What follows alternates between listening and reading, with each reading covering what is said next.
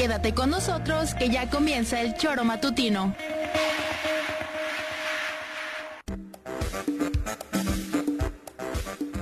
Somos quienes alegramos tus mañanas. Interactúa con nosotros y búscanos en nuestras redes sociales como El Choro Matutino. Sintonízanos desde nuestra página web www.elchoromatutino.com y llámanos a cabina al 777-311-6050. De lunes a viernes, de 7 a 9 de la mañana, por Radio Desafío y también por Irradia FM 103.7. Somos la mejor revista informativa del país. Somos... El Choro Matutino.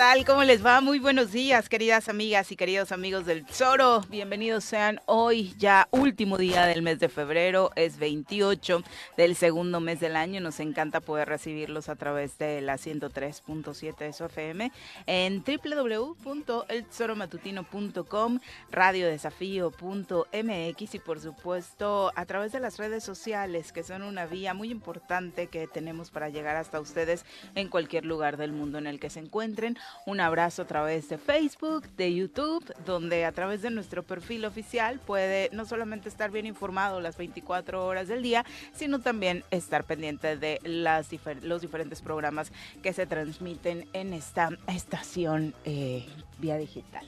Señora Rece, ¿cómo le va? Muy buenos días. ¿Qué pasó, Viri? Buenos días. ¿Qué hay? Bienvenido. Aquí estamos. ¿Qué tal? Bien, sin novedad en el frente.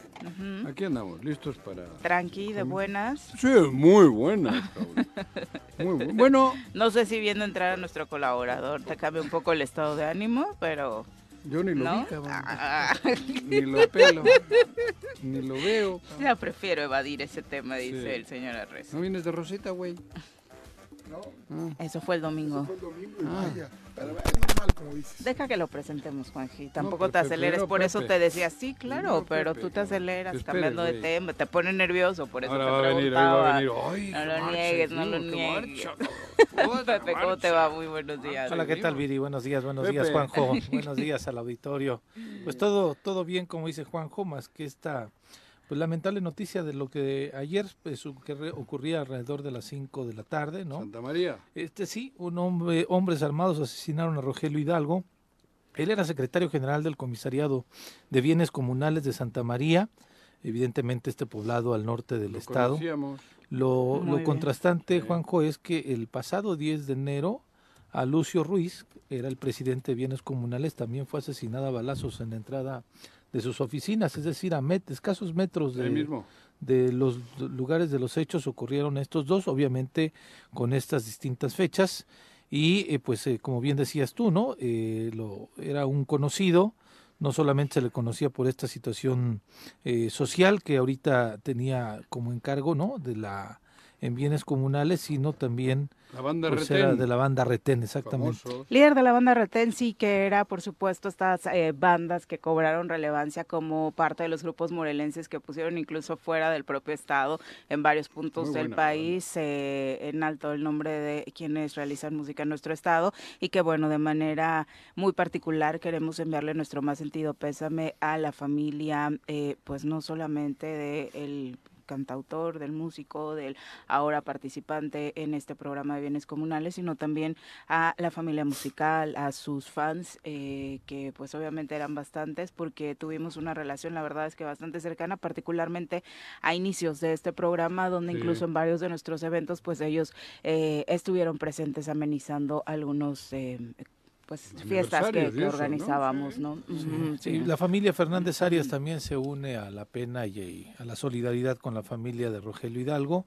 Eh, obviamente, pues en el choro matutino también, con este sentir y este, eh, pues histórico, pues relación de amistad, ¿no? Este, también evidentemente desde que Son varios hermanos, eh, el grupo, Casi. son Y familia. participando varios de ellos en la vida pública del Estado también a través de diferentes ámbitos, ¿no? Sí. Mm. íbamos rumbo al norte, Juanjo, cuando ocurrió esto, ¿eh? Yo ni me di cuenta. No, ni yo. Yo ya después Sí, sí las, personas que te acompañan, las personas que te acompañan alcanzaron a ver la policía. Sí. Ya cuando yo bajaba ya estaban los servicios de CEMEFO y demás eh, realizando este, pues lo que el levantamiento de cadáver, ¿no? La- lamentable, pues, este hecho. Vamos a saludar a quien hoy nos acompaña en comentarios. En el matutino.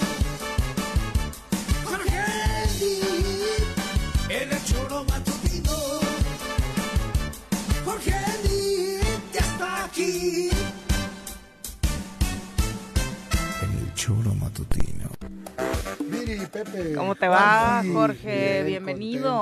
contento. Muy bien, gracias. Qué bueno. Nada más un comentario, Viri, porque ayer escuchaba al señor Reyes y me da mucha tristeza y mucha pena. Pero ¿En cuál de todos los temas que No, tocó? cuando dicen normal, aquí siempre se ha dicho que todo el gobierno que tenemos en este estado hay que salir a las calles, hay que tomar las calles, palabras del señor Reyes. ¿Qué? Y ahora que se toman, pareciera que pareciera que no pasó nada. ¿Que se toman? Juanji. No, bueno, si no, si lo que lo ocurrió el domingo para ti no es algo. No, yo no he dicho eso. Ah, he dicho bueno. que, ¿Cuándo dije eso? No, nomás estoy diciendo. Lo- ¿Cómo estás, Juanji? Yo dije que a mí me vale madre los que salieron porque no estoy en ese grupo. ¿Cómo estás, Joaquín? Pero que respeto y Ah, sigo diciendo lo mismo. Yo estuve en el, en el que- corredor Chichinauchin Lo que sería güey. importante es la ¿Yo palabra del presidente de los 100 mil, pues era para que ella estuviera en Palenque ahorita, Ah, ¿no? qué bueno. Y no está, como siempre es un mentiroso. Exacto. ¿Qué pasó, Juanji? ¿Cómo Nada, estás? yo estoy esperando que regrese Peña Nieto. Sí, lo voy que se buscar- llevó, no, cabrón. buscar Ahora sí que diálogo de lo que presidente llevó, a presidente. el Yo señor. creo que debería venir Peña Nieto. Pero te Sí. está haciendo una pregunta sobre Madrid, el, te está haciendo una pregunta, un ¿Qué? análisis sobre lo ocurrido el ¿Qué domingo. ¿Por, por qué qué ha irnos hasta Peña Nieto? ¿Eh? ¿Por qué irnos hasta Peña Nieto? Porque- Porque tu respuesta tiene que ser en referencia Porque a es cuando ¿Por qué los no dedicarle como un ratero que hemos tenido de presidente, Ah. cabrón.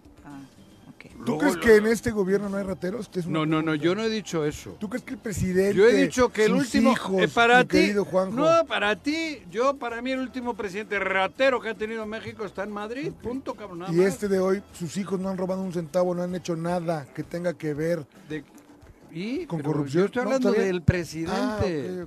La abuela del presidente, ¿qué culpa No, no, tiene no, porque el presidente, presidente? este que, que tanto ¿Qué? alaba siempre ha dicho que no hay Yo alabo- negocio, ¿Eh? que no hay negocio que pase por el gobierno que el presidente no sepa, es lo que él dice. ¿eh? Ajá. Pero bueno, nada, no, nada. nada. No, pero está bien, pero si Está además... bien, claro que está bien. Deberías estar feliz, cabrón, ya viste. Fe- súper feliz. Rebasado todo, ya, ya vais a ganar la Pero además lo dices, 24, digo, para cabrón. quien no lo sepa, porque tú sí participaste, estuviste ¿En esta estuviste, manifestación pública. No, yo en mi rancho donde vivo, Ah, en ¿aquí? Cuernavaca, sí, ah, claro. cabrón, que, y ahora habéis Y me salido. llamó, y me llamó ¿Os la preocupa atención. la democracia? No, me llamó Ah, la. cabrón. Sí, claro, a mí sí me preocupa. Ah, A mí sí me preocupa. Pues, porque, a mí como bien 40 dicen, ¿no, es contra el presidente. Es para que puedas votar porque te pegue la gana. Claro, Como hoy ocurre. exacto. Y el que diga que el INE no funciona, pues está completamente desquiciado y pues fuera de- ¿por de qué? sí. No, el no INE, sé. ¿has leído tú lo que me preguntan a mí? ¿Has leído tú el plan B? Sí, claro. ¿Y qué Claro, dice? la reducción de dinero. ¿Qué O sea, dice? resulta ¿Y- y que qué ahora dice? los ¿Qué votos dice? se van a llevar a, ver, México. no ¿Y, quién- de- y les va a contar Sí, Bartlett sí. ahora. Si cobra más que nadie en el mundo el Córdoba, ese es cabrón, problema? 300 mil pesos al mes. Pero no trabaja para ti ni para mí, hombre. trabaja para todos, ¿Qué Juanjo. viene? Está reducción de dinero porque roba- gana lo que no ha ganado nadie. hubieran no gana hubieran nadie. reducido el costo del tren Maya. el dinero, ¿qué tiene de malo? Eso es antidemocrático. No, bueno, correr a 7 mil No personas que nos han costado 50,000 una fortuna Quítale el dinero a Córdoba, hombre. Que lo único que dice el plan Reducir. No, la paridad de género desaparece, ¿sí sabías? No, no, no desaparece. ¿Sí sabías o no? ¿Por qué? Los lineamientos de la paridad. Bueno, te estoy ¿Qué diciendo, la- ¿lo has leído? dice el artículo ¿Así? ese? ¿Qué Bueno, dice? a la moda de modificar, la paridad de género desaparece, mi querido Juanji. Y eh, hablando, Ay, partic- eso les preocupa ahora. hablando La particular- No, a mí no me de lo- fíjate, pero Ay, son la derechos última que han hora adquirido que han ganado. de lo Sí, ocurrido y- y si en Morelos, Jorge, ayer lo decíamos también, es un poco, digo, tú que estuviste ahí, que tuviste el termómetro de lo que decía, Mira, pensaba a la mí me gente. llamó la atención porque siempre, siempre el termómetro en esta ciudad, yo no sé, en México, es lo mismo, pues, es llenar esa plaza de armas, ¿no? Que si caben 10, que si caben 5, que si caben 3, que si el caben 2. debate es después ya. Exacto. A mí me impresionó, no había una sola ruta. ¿no? Eso es No algo, llegaron todos, puta. eso es algo Porque llegaron todos que importante. tienen dinero. Llegaban en Mercedes, que van a llegar en ruta, cabrón. Si llegaban en Mercedes, en, en, en Suburban del año, ja- joder, cabrón. Como en las que llega Delgado ahí a Palacio Nacional. ¿Sí les has visto las fotos? También. Esas que ya desaparecieron, que ya, todo que ya vendieron. Todas las fotos que he visto, todos son jodidos. Albañiles, peones de... Pero- ¿Qué Ok, pero eso? resaltarías No, eso, nada, que no, dices que- que no que no viste rutas. No, Pues Eh, ¿Cómo van a llegar en gente combi va- si tienen todos Mercedes No y se abusa, BMW? no se abusa de la condición Joder, humana cabrón. para llevar a alguien por, un, por una prebenda, ¿no? Por una torta, por un... No hubo eso. no un hubo poco eso. lo que decíamos ayer Pero era como esta y, y- y esa no es como un análisis político sino un análisis incluso más eh, del ciudadano del corazón morelense de por qué después de tantos temas que nos han tocado como morelenses tan complejos termina que- dándose la unión en un tema que de verdad es trascendente por Pero yo creo que la materia electoral pero Mira, yo creo que tiene que ver con la decisión de todos. Hoy, quien hemos votado, quien hemos participado en la elección, sabes perfectamente de la calidad que tiene el INE. Si cuesta mucho, poco, regular, no lo sé. No me interesa. Ustedes Nada salieron tú- por el INE, ustedes salieron contra Andrés Manuel. Diga la verdad, hombre. ¿qué No, te- mi querido. si solo has venido a hablar de Andrés contra Manuel. una, contra ¿Qué una iniciativa hostias? del presidente. El, Juanjo. el INE a ustedes les vale madres. No, Han no nos salido vale para madre. parar la no 4T, nos vale madre hombre. que ese PRI que tanto No. odias y que No, tanto... yo no odio, Ese eh. PRI es el que creó esas Ese te instituciones. tú. Que hoy quien Yo si gana odiase no es el que tú gana. tú eres No, ahí, no. ahí yo no creo que el PRI constituyó. El PRI No, no- bueno, el permitió, no- permitió, Ah, bueno, ah, permitió. Y les tenemos que agradecer. No, de ninguna manera. Es Pero- que ahora sí pero- te la volaste. bueno, la El PRI gobierno Permitió pero- después de todo gracias- ese tema que a una lucha y social, hoy quién lo está queriendo terminar social, y hoy quién lo está queriendo exterminar mi querido Pepe hizo, Terminar. y hoy el gobierno El del presidente y de Morena no quieren ahorcar quieren quieren modificarlo, ahorcar quieren ahorcarlo, quieren hacerlo. a entonces su- solo los votos cuentan cuando yo quiero no no había hablado, pero sí te la volaste. en me la volé. tienes toda la razón. El PRI como gobierno permitió que esos esos pasos democráticos claro. Se le conquistó. Ok, está bien. No Permitir hizo, no, no hizo mango. planes B, ni planes Yo C, ni planes D.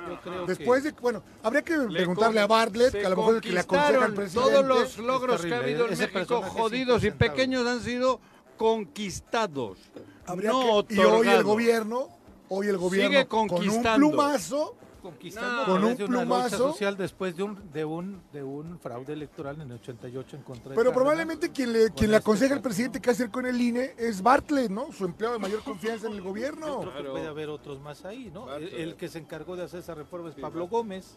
Imagínate nada más. Entonces a mí me ¿Y sorprende. Pablo Gómez de dónde viene? De la izquierda. Del De PRD. la izquierda. Y más del PRD antes, ¿eh? Del Por Partido eso, Comunista. cabrón. Eso Por eso me sorprende de ese pronto sí es algunas izquierda. posturas. Ese sí es izquierda. Eso por eso digo, de pronto pues, me sorprenden algunas posturas. Pero Ahora, a lo Yo que, no sé lo por que, qué lo que decíamos pelear ayer. ustedes. Nadie Sí. está peleando, Juanquín. ¿Cómo no? Si ayer llegó Paco peleando, llegas tú peleando. Pero yo no estoy Pero si a peleando, mí el que pelear es bien. tú, Juanjo. Yo vi las... ¿Pero qué? Si yo he dicho que a mí me parece bien. Ayer, el domingo salieron los que no quieren la 4T, punto. Ok. Y eso es verdad. Los que no quieren la 4T, los que no quieren que haya ninguna, ninguna reforma a lo que tenían establecido porque les ha dado una situación de confort. Y está bien, está bien, lúchela, pelela, cabrón. Yo ahí no me meto, yo no. Hubiese estado feo que los granaderos hayan atacado como algunas veces, algunos de los que estaban ahí ordenaron, ¿eh? Atacar a los que reivindicaban esos que ahora ustedes defienden, cabrón.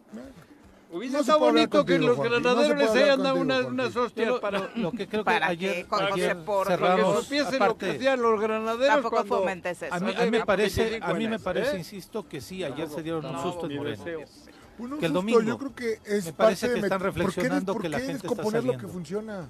Pues eso que si Lorenzo gana ¿Pero 300 qué 500, funciona? Bueno, la democracia- funcionó. La democracia es Instituto perfecta. Electoral, el O sea, El Instituto Nacional Electoral hoy funciona, Si no mi querido. que haber sido presidente Felipe Calderón, ¿de qué funciona, ¿Por hombre? qué no tendría que haber sido? Porque lo dices tú y lo dice López. Claro que no, lo digo yo. En la democracia se gana por un voto o se pierde por- no es cierto, Y lo Juanjo. avaló el INE. Punto y el Porque INE, tú lo pero dices. En aquel tiempo era el IFE. Porque entonces- ¿eh? En aquel tiempo era el IFE. ¿Por qué con esa ligereza, con, qué, con esa ligereza, calificas y dices, ¿Lo sabe Tengo quién? un nieto en Bilbao y el otro ¿Por día qué me lo llamó, sabe? Oye, Cuando se gana por un voto, ¿Por claramente la mitad de la gente piensa lo contrario, mi querido Juanjo. Por eso Así está de bien. fácil. Pues ustedes tienen la suerte de que pueden pensar y hacer y salir, puta.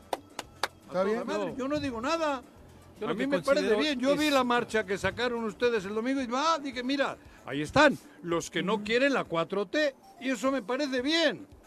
Va más allá, mi querido Juanji, eh, pero. ¿Cómo bueno. va más allá? Bueno, ¿Y ah, más allá todavía? Y particularmente en este tema, Jorge, ¿crees que se haya ganado algo? No, bueno, yo espero que, que haya un, una. O sea, bueno, veremos si la eh, Corte cómo actúa. Un mensaje para las elecciones del Estado de México. Y para la Suprema Corte de Justicia de la Nación, para ver cómo actúa a partir Exacto. de la. La Suprema Corte también sabe que hay más gente del otro lado en favor de la 4T. Tendrán que actuar claro, más gente. Pero no es un tema de popularidad. No, no, no, pues, Justamente es un tema de derechos. Y lo que se está planteando con el plan B es darle la vuelta. Los escucha, Juanjo. De unos o habría que preguntarle a la ministra, a la ministra Yasmín Esquivel, que nos dé una cátedra de derecho y de cosas bien hechas, que ya tiene su segundo plagio, ¿no?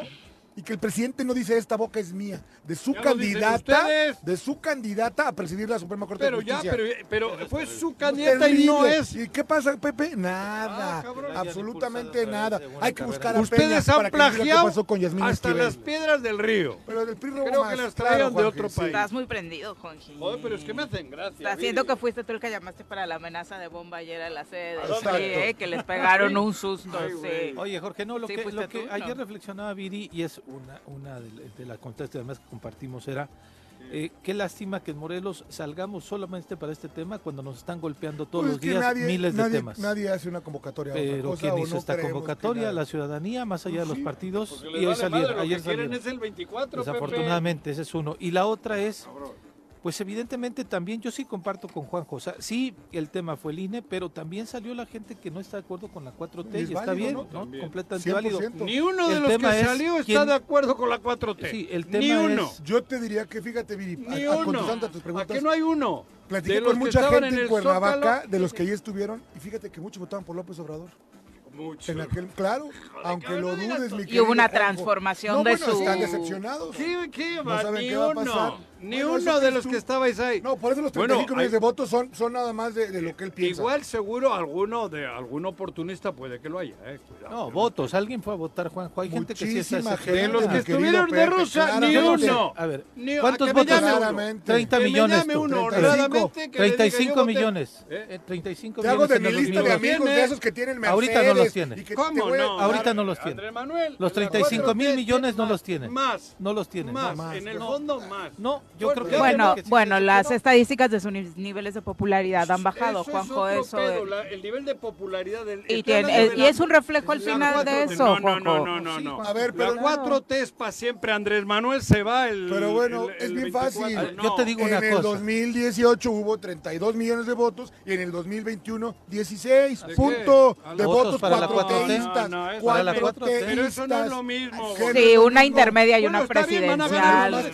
No, yo no creo y, los conservadores tuvieron uno, seis, uno por uno. Y se fueron a 12. Punto. Que Dios los bendiga, que ah, ganen el 24, no hay pedo. Yo no, yo no creo que vayan a ganar. No, no, no. Ganar, no hay pedo. La 4T la van a exterminar. Está bien. No, no, va a pasar eso tampoco. Nadie dijo eso. No somos no, nadie está en esos extremos. Dime, ¿eh? Nadie está en esos extremos. ¿Cómo no? No, yo nada más digo que ha bajado su popularidad. La de él.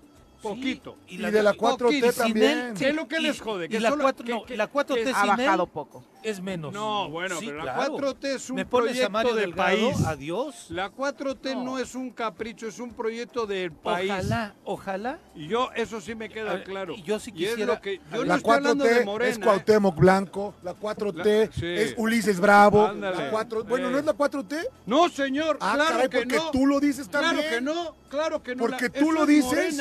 Yo estoy separando. Eso es Morena. Estás, morena y para quien no le resulta tan fácil eh. realizar ese ejercicio de distinción, Juanjo, ¿cómo le explicarías qué es Morena y qué es la 4T? Es más difícil. Platícanos, eh, pues, eh, eh, sí, sí te queda claro que para, para el ciudadano... Ilumínanos. A ver, yo lo explico como yo lo hago. A ver.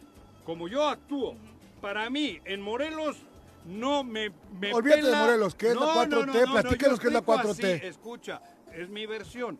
Yo la 4T es un proyecto pa de país. ¿Qué, qué, qué, qué da? ¿Qué, qué, qué ofrece? Da? Platícame qué es la 4T, no sé. Ah, ¿no sabes? No, ilústrame. ¿por qué quieres quitarla? Ilustra, pues porque si no, no, la sabes, porque cabrón. no me parece. ¿Y por no qué me parece dicen presidente? ustedes que no a la 4T? Juanjo, explica la 4T lo que es, se te está preguntando. La 4T es un proyecto de país, de país muy distinto al conservador que ustedes Pero dime, traen. dime no, qué. Eh, no, yo no estoy aquí para Dime, explicar. ca- ¿por qué ¿Y no? por qué, la ¿Y por qué te jode la 4T? De- no, a mí no me jode la 4T, me ¿Cómo jode el no, cabrón? presidente Si lo y que las es políticas públicas. Bueno, me que- dejas que explique, me ha pedido que Explícame la Yo- 4T. A mí me gustaría entender la verdad. 4T la y diferencia Morena. No, More- ¿qué es la 4T? La- otra vez, joder, la 4T que no has es un dicho nada. proyecto de país, es un ¿Qué país incluye distinto. qué? ¿Hacia dónde nos El lleva? bien ¿Qué de hace? todos, no el bien de Ok. 4 o de, o, o- o de Ok. 40, el Ok. bien de todos. ¿Cómo? La estabilidad de un país, ayudando al Con, pueblo. con 8 millones de pobres más, ¿no? Ya en este país. 8 millones de pobres más, Sí, ¿dónde? sí, sí. En este país, de acuerdo a las citas de Coneval, ¿eh? de la, del gobierno de la República, mi querido Juan. Ah, Pero ahora te preocupan los, los, los Siempre- pobres. Oh, no, cabrón. no, no, Y- te estoy ha habido diciendo lo que 60 hay. millones.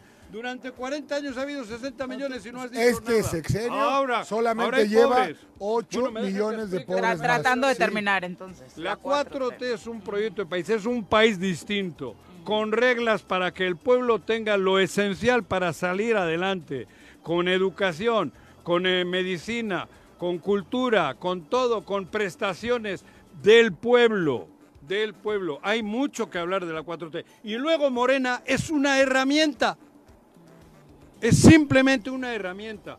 Para mí la mejor herramienta es concientizar al pueblo, no, no solo Morena. En Morena hay de todo. Ahí está en el 25% del PRI, está ahí. Hay, hay de otros partidos, ahí está Ulises, están gente que yo no que yo no están en mi trinchera. Estuvo hasta Lili Telles, está- ¿no? Hasta Lili Telles, Y cabrón. ahí está el riesgo de que la gente que Eso cree sí. realmente en la 4T. A mí me preocupa Morena porque no es, no es una herramienta bien forjada. Es muy, muy mal forjada. No le han metido calor. Ahí hay de todo. Y es En- por en los ingredientes que han usado para forjarla, que ¿Eh? lo que está arruinando son los ingredientes que están usando para. A forjarla. ese, ahí sí me da, más que el PRI, más que todos los que salieron de, de Rosita, me preocupa Morena. Ahí sí. Porque si Morena es la herramienta para llevar adelante la 4T, está en riesgo la 4T. Es así. Y me preocupa. Creo que es el peor, la peor eh, herramienta, la, mal forjada, ese, ese, ese, esa hoz o ese martillo, están mal forjados porque hay de todo. En el crisol metieron de todo. Y no sale buen material cuando metes de todo. Sale contaminado el acero que le metes ahí. Y eso es muy, mira, te lo dije bien claro y lo digo con todo cariño. Morena es una herramienta que no está bien forjada. Y para salvar a la 4T hay que hacer otras cosas. Concientizar al pueblo. Y no lo haces con Morena. Y Con- con- con- bueno, no lo Lo con lamentable esa es que Morena. son los Y así, ideólogos de esa y cuarta no transformación, vale. son los ideólogos de esa cuarta transformación los que están forjando. Estoy mal, por eso te Y digo, los que pa- están para mí, por eso te digo, hay, hay gran Y diferencia. los que están en- poniendo los y ingredientes. estoy de acuerdo, está mal, porque se está utilizando eh, eh, demasiado egoísta. Creo que con menos sería más fácil, con, con una herramienta más sólida sería más fácil luchar por la 4T. Esto tarde o temprano va a pagarse, se Digo, va si te- el Partido Verde es parte de la 4T, ese es ¿Eh? el chiste más claro. No, el partido no es parte de la 4T. Por supuesto el que sí, mi partido es una herramienta, te he dicho. El La Partido 4T Verde de México es, parte país. fundamental de la 4T. Mentira. En la 4T no hay partido, en la 4T es un proyecto, no. No, estás no, equivocado. no, yo no, o sea, yo estoy equivocado, Sí, mangos de totalmente, es que Manila. no sabes. Lo- ah, claro, yo soy muy pendejo. No, tampoco eres Ah, muy vivo. no sé. Te haces el Yo- que no sabes, No, yo ya sé, estoy diciendo lo que yo pienso y lo que yo siento.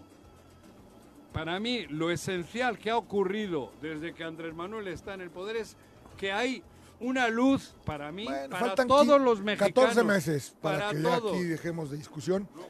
Nada más no, tú no. dices que la 4T tiene 30 y- más de 35 millones de votos, ¿verdad?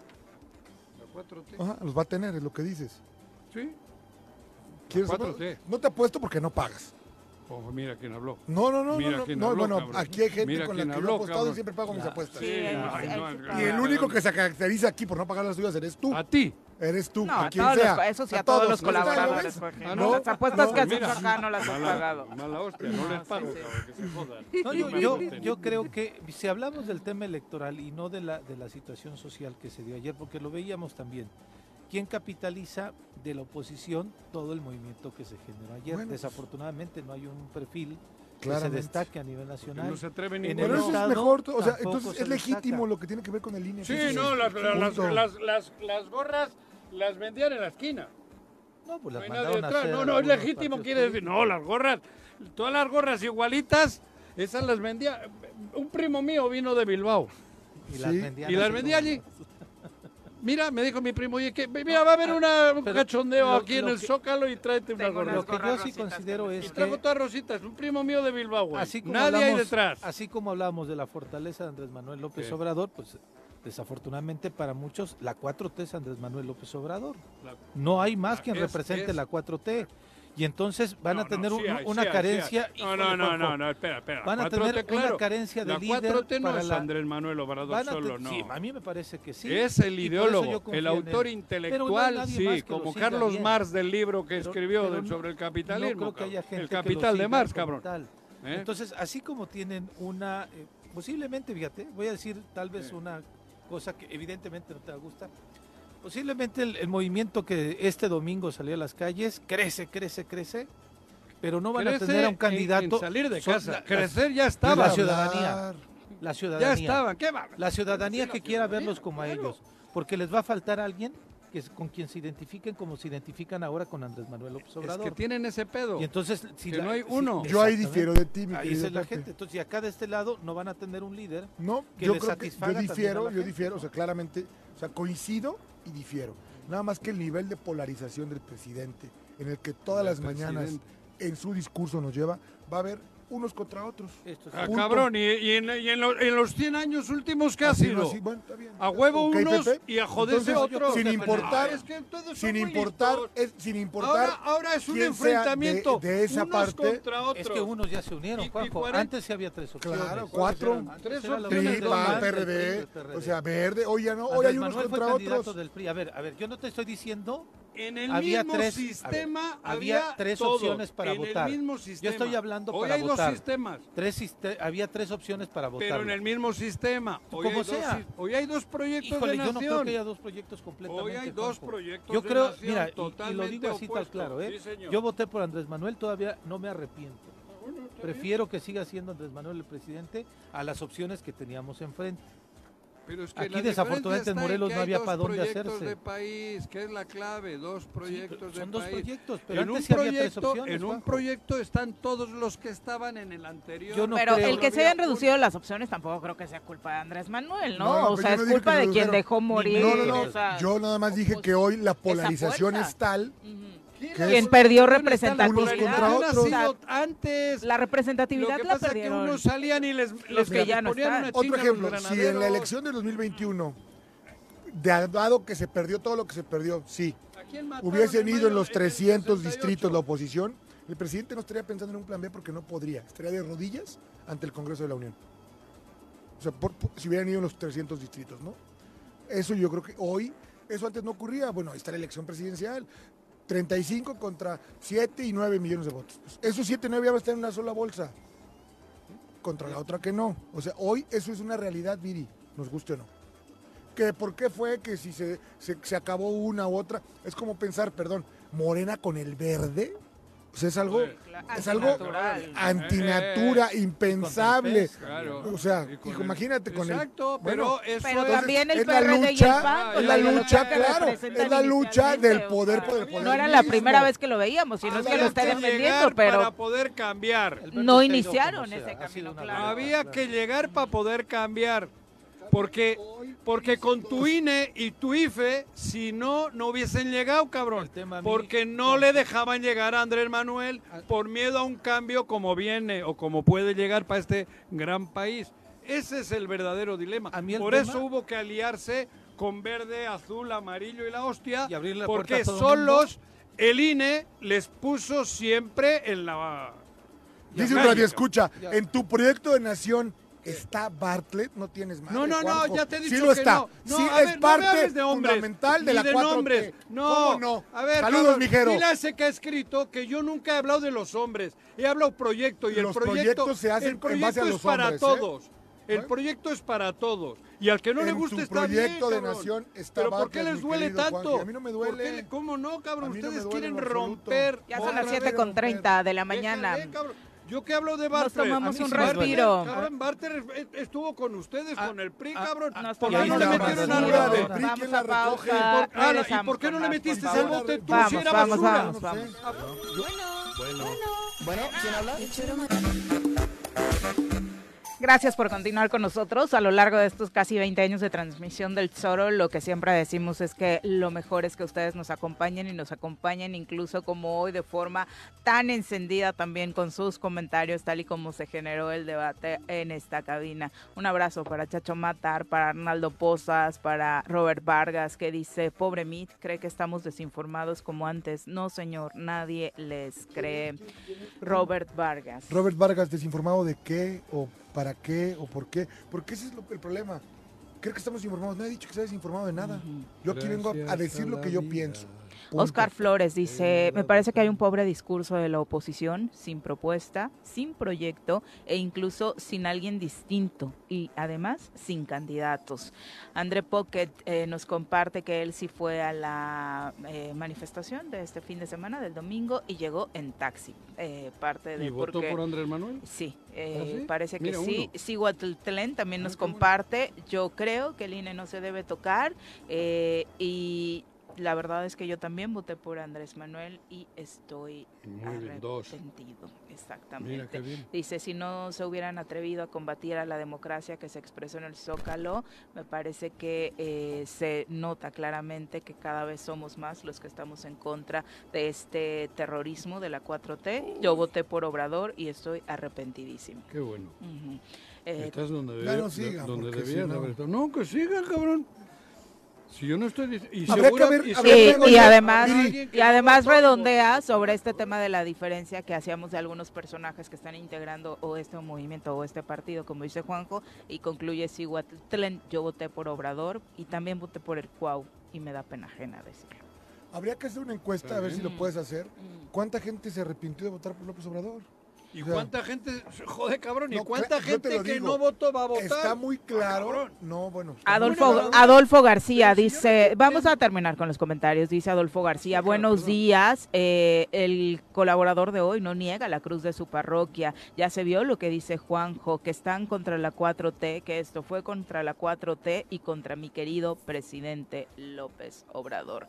Eh, Chacho Matar, eh, sobre el tema electoral, dice la Corte no va a avalar el plan B, el presidente quiere controlar la elección del Nacho es 24 magistrado, Nacho. para postergar la 4T. Nacho, Solo hay que ver la política económica, hay más deuda a largo plazo y proyectos onerosos transseccionales. Qué bueno. Eh, ¿Hay más qué? ¿Quién ha dicho eso? Chacho Mata. Matar, ¿Qué ha dicho? Lee otra vez. que en primer lugar no se va a avalar desde la Corte el plan B, Ah, que el presidente Mira, quiere controlar la elección Yo del estoy con él y 24 apuesto lo que quieras a lo está mismo. bien, está bien. Está Ok. bien. Y que hay que ver la política económica, que se ha generado más deuda a largo plazo y eso... Que se ha eh, generado más deuda a largo plazo, está es- diciendo eh, Chacho. Chacho Matar, sí, sí. ¿Por qué? No, no, sin palabras, cabrón. Vicky Jarquín No jodas, dice, ¿por qué no?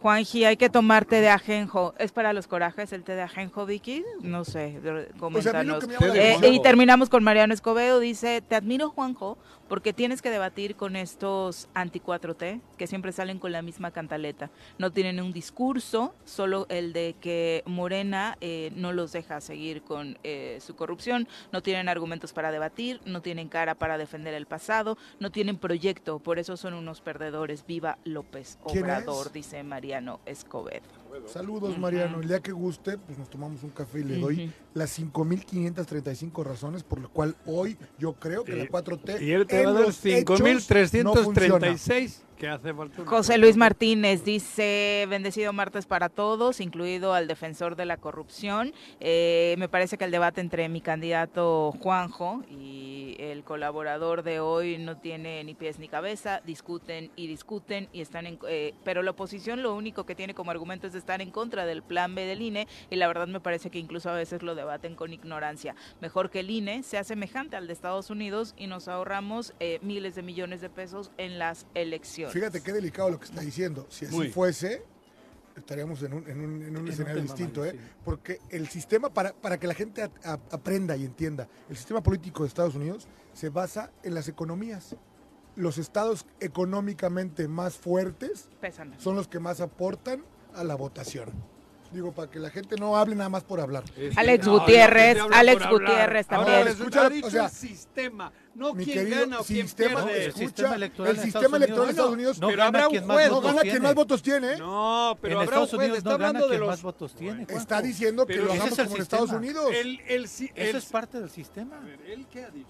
Repite, por favor, lo que dijo Estados Viri. Unidos. El sistema, pero habla del, No, el equivalente al INE. No, ve lo que dice Sí, ahí. el literal dice mejor que el INE sea semejante al de Estados Unidos. Al INE de Por eso el sistema en Estados Unidos es Escucha lo que... Vuélvele a, a- a decir, Pero cabrón. parte A de ver, la ley del sistema de Estados ver, Unidos Pepe, es que no gana el que más votos madre, tiene, no- pero el INE es el que avala, no el que decide qué ha dicho él. Mejor que el INE sea al de Estados Unidos. Por eso no ¿eh? Como ahorramos está el de allí, millones de no al sistema electoral. ¿Cómo crees? Como el de Estados Unidos. Ah, cabrón, no. es que yo no sé, joder, es que ustedes le quieren Digo, dar la por la naturaleza del mensaje y porque termina hablando de dinero, me parece que sí va acerca de las aportaciones y lo que se gasta en una elección, ¿no? Sobre todo. De lo que Eh, se gasta aquí. En el sistema que electoral de Estados no nos Unidos confundamos, se mete, se exacto. mete el, El proyecto. INE A ver, una tabacalera puede financiar un candidato Eso es Unidos. otro pedo. Es el Está sistema hablando electoral. del sistema, de quién avala el que ganó. Ah, bueno, que nos aclare qué dice.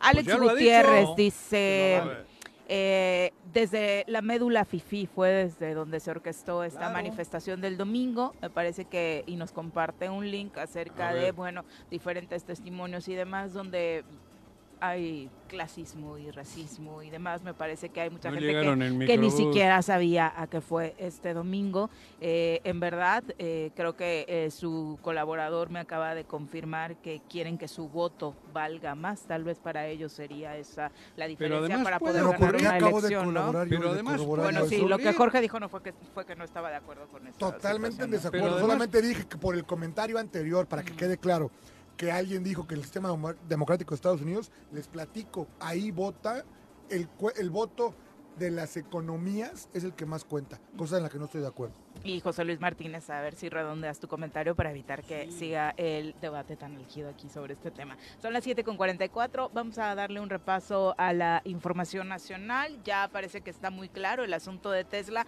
a pesar de pues, desinformación que surge ayer, particularmente por parte de un columnista del financiero que decía que ya se había caído y que Elon Musk había decidido no traer la inversión a México. Finalmente parece que sí será.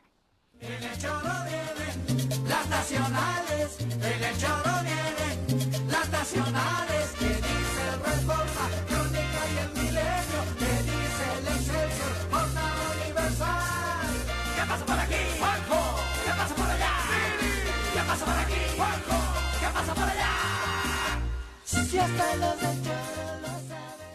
Ayer se volvió viral un tuit del columnista del finan- financiero Darío Celis, quien decía, eh, última hora, aseguran fuentes de la Secretaría de Relaciones Exteriores que la inversión de Tesla no llegará a México. El presidente López Obrador firme en su decisión de no permitir que Tesla se instale en Nuevo León, eh, provoca que Elon Musk no acepte que le condicionen ubicaciones y se lleva la inversión a Austin, Texas.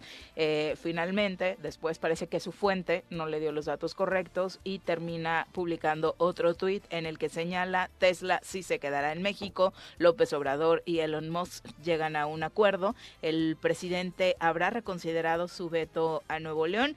Eh, después de esta serie de eh, desinformaciones que surgieron el día de ayer, se habló de esta reunión que mantuvieron Elon Musk y el presidente para redondear ya la llegada de Tesla a México con una inversión millonaria y con una inversión que además implicaría la generación de muchos empleos tan necesarios en el estado al que finalmente se determine que llega. Algunos apuestan a que finalmente sí será Nuevo León, tal y como la empresa pretendía. Otros hablan de que pues tal vez nos llevemos una sorpresa. Todavía está eh, pues la expectativa creciente después de semanas de puja entre estados del país y hasta del gobierno federal, lo que puso en riesgo la llegada de Tesla a México. Nuevo León, según los expertos, se perfila para recibir a esta planta de armadora de autos eléctricos en un acuerdo que beneficiaría incluso a más entidades, no solamente a Nuevo León. Fue en una videollamada en la que Elon Musk, dueño de Tesla, y el presidente Andrés Manuel López Obrador acordaron ayer que la fábrica sí se ubique en México, con lo que se dispararon las versiones de que la inversión se iría... Eh,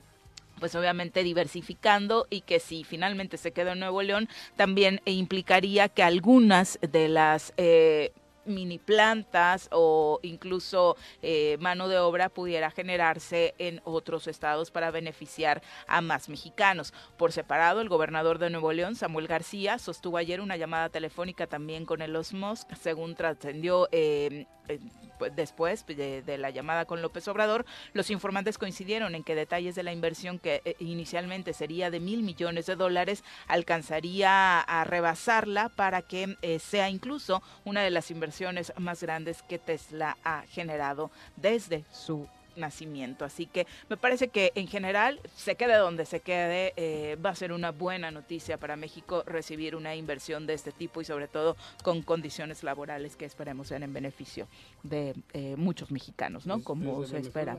Tesla.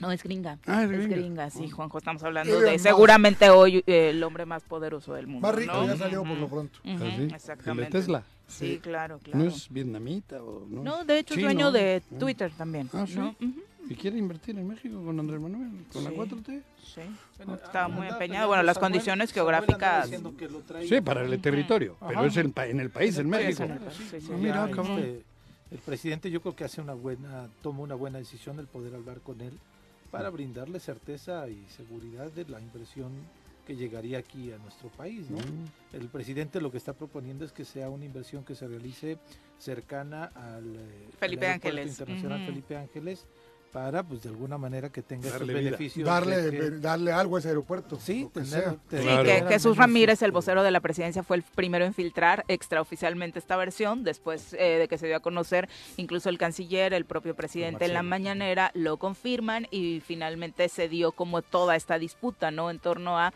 pues, eh, el Estado de México, fue ahí cuando salieron incluso otros estados, incluso municipios como Jojutla, que ayer el propio alcalde de Jojutla. Oye, pero bien, o eh, sea, ¿cómo, cómo está eso, la platicábamos hace Ya, o sea, unas semanas, ¿no? El senador de, de Sinaloa, Mario Zamora, salió el gobernador de Durango, salió eh, Juan Ángel, o Juan sea, el choro. increíble. No, pero Sí, hablamos claro. de personajes públicos. No, y- No, y- pero, y- pero y- decíamos, público, decíamos, ¿Por qué no Jorge, pudo, o sea, ¿por qué que no pudo haber salido el gobernador de aquí, no? eso llevamos semanas supersecretaria que hoy es- ¿no? Fue la idea nuestra, tiene muchos, este, Eso dijimos.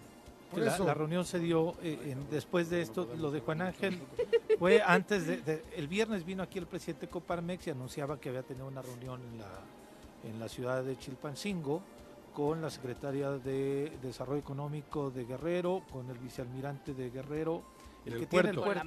Puerto, el de la Marina, y ahí acordaron que se reaperturaba- Reactivar, el, sí, pu- el- el reaperturar puerto. El puerto el como puerto mercantil. de carga marina, Exacto, que fue precisamente mercantil. lo que decía en su tuit Juan Ángel Flores, que dice, hola Tesla, tenemos todo para recibirte. El puerto de Acapulco ya se va a abrir para carga marítima Claro. con conexión a los mercados del oeste de Estados Unidos, desde California a Alaska y desde México hasta Chile. Tenemos una ruta con Asia y conectividad con Veracruz, así que... Bueno, lo que decía el alcalde era precisamente que se abría esta invitación para poder recibir a Tesla y su inversión, señalando también que la conectividad implicaría que eh, existe también de Veracruz a Miami y de Miami a Montreal y desde ahí se pueden tirar líneas comerciales con Europa. Le pregunta a Tesla, ¿qué opinas tú? Nosotros tenemos, eh, necesitamos la inversión y que una cosa nos lleve a la otra con la conectividad que hoy ofrecemos. No sé, piénsalo. Bueno, con este carisma que caracteriza al alcalde a través de las redes sociales, pues trasladado a esta invitación a Tesla que, aunque insistimos, seguramente es difícil que Tesla eh, hoy con este mercado ya tan definido y con proyectos que parece ya van encaminados a otras entidades, termine por tener esta como opción, pero finalmente se alza la mano, se hacen cosas para tratar de transformar a un estado que de alguna u otra forma está tan abandonado a través de esfuerzos eh, de los municipios, cosa que por supuesto se aplaude, ¿no? O sea, tener un alcalde morelense alzando la mano. No, en la agenda Por pública, ¿no? supuesto, Pendiente de lo que pasa, o sea, atendiendo su chamba. Y qué vergüenza lo que decías, que desde otras entidades sean los gobernadores, veas a los gobernadores Claro. alzando la mano y llegues a Morelos y sea un alcalde, Pero ¿no? aparte O sea, argumentando qué es lo que tiene para poder traerlo, no, no se me ocurrió nada más, ¿no? O sea, no es el alcalde de Azochapan. Sí, no es un hay- chiste. O sea, no por demostrar Azochapan, sino no, hay, hay las condiciones. para que ocurran. Sí, porque viene acompañado el tuit de un catálogo. Claro, de todo lo que te puedo ofrecer para que veintitantas, vengas. Exactamente, ¿no? Veintitantas diapositivas donde argumentas. El único problema que tiene Juan Ángel, ¿sabes cuál es? ¿Cuál es? El gobernador del estado. Bueno, Ese eso no, lo no lo puedo quitar del Eso catálogo. lo tenemos todos. Por eso, yo no. Ese no lo quita el catálogo. Yo ya no. No venía en el catálogo. ¿Cómo le quitas del catálogo al gobernador, cabrón? Hasta apenas ayer, Ni fíjate. Guillermo del Valle creo que puede. No, no, no, menos. Que mira que pudo. A- hasta apenas ayer. ¿Cómo es la canción? Ay, ya no le venía ¿Cuál? tatareando La que rato. cantaron el sábado. Si nos dejan, Si nos deja. A ver. nos vamos a No, querer qué toda la vida. Siento que la gente sigue sin entender este tema, pero bueno. Oye, Ujú. fíjate que hasta ayer el encargado del despacho, porque no es secretario de Hacienda, mencionaba, fíjate, se le- no se les ocurrió cuando mandaron el presupuesto al Congreso. Se le ocurrió creo ayer o hace unos días que iban a solicitarle al Congreso una ampliación presupuestal Para- para poder rehabilitar el aeropuerto. Ah. Mariano Matamoros. Ándale. O sea, La iba a pedir Sanz desde que Sí. llegaron. Sanz. Andaba tras eso. Sanz, Digo, ese con, proyecto con era- mucha, a ese aeropuerto no se puede meter un centavo más, primero que funcione. Por eso. Está impecable, ¿eh? No O sea, Creo que la no pista necesita nunca, cabrón. una- seguramente, pero ¿para qué le vas a arreglar si no llega un avión? Es como eso. cuando compras el vestido de la novia y no se casa. Lo Claro. guardas ahí y va a estar impecable toda la vida. No, no, cabrón. No, pero- Juanqui, ya lo vendes, ya lo vendes, le ya llega lo la vendes. polilla, ¿eh? Le no, llega la ¿Qué te Tener pasa, con el no? novio Le sexo. llega la No. polilla. Pero no, lo que me da Ah, risa. igual sí puede. digo, lo que- no Estás muy anticuado, ya lo vendes. Hay muchas páginas de novias ¿Ah, arrepentidas. Hasta ahí. usados, ya Claro, casadas. Hay que vender el aeropuerto. Claro. No, no, pero lo que digo es, a ver, ¿por qué no mandaron ese presupuesto?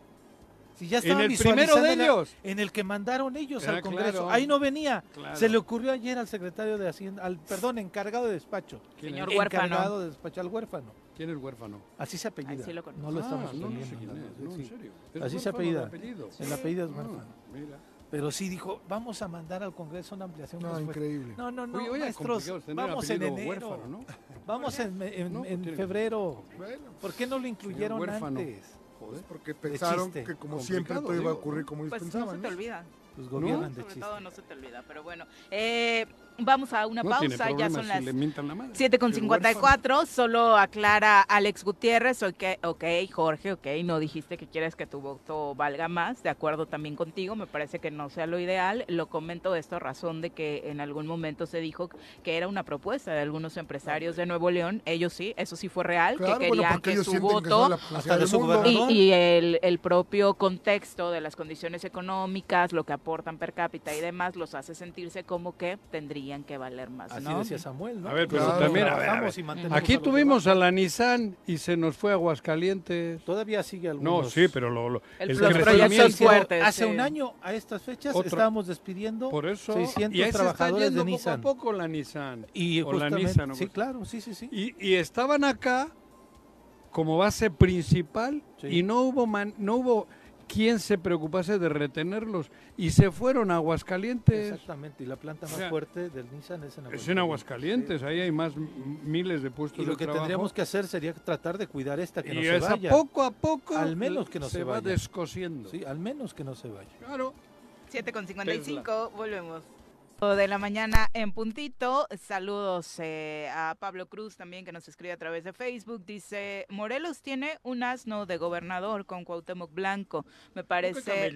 Y particular, Ya no entiendo. particularmente sobre el tema de Tesla, dice que eh, Morelos tenía buenas opciones, que por ejemplo a él le parecería que quedaría bien en Yecapixtla, en donde está la empresa que fabrica los parabrisas para vehículos, Sangobain. Eh, exactamente. Otra gran empresa, Pablo, pues. Bueno, y si de se hecho, va... la gente de Coparmex también como primer espacio, no para Mira. Tesla, pero en general para promover en. Morelos, mencionaba esta zona. Se va a reabrir el puerto. Ujú. No está lejos el aeropuerto que dicen ustedes que Andrés Manuel quiere. incluso. Hay otro en Toluca. El, El nuevo, el la- estaría ubicado perfectamente. Sí, sí, sí. Perfectamente. Imagina, Es mira, que es es buena idea, envidiable, envidiable la situación geográfica que tiene Morelos y es tristísimo Claro. que no se le saque provecho. Abres ¿no? ese que querían hacer de aquí a Toluca por el lugar ese que. ¿Cómo se llama? Que querían. Por ahí, por Texcoco. Fierro del Toro. Ah, ya, No, no, la- no, el no, libramiento no. norte. El libramiento norte, ¿cuál Ya, era ya. ese? Por Fierro del Toro para allá.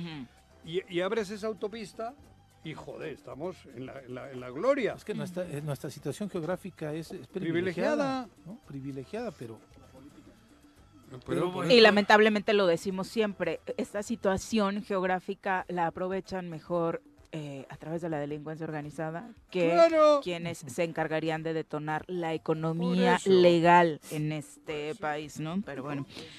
Eh, a propósito de esto que sucedió el domingo y de lo que tanto se ha estado discutiendo en el país en los últimos meses, el llamado Plan B, la reforma electoral, como usted la conozca, pues vamos a hablar con los expertos. Nos acompañan en cabina nuestro experto en materia electoral, Elías Barut, a quien recibimos con muchísimo gusto. Elías, bienvenido. Muy buenos días. Muy buen día, Viri, qué gusto saludarte.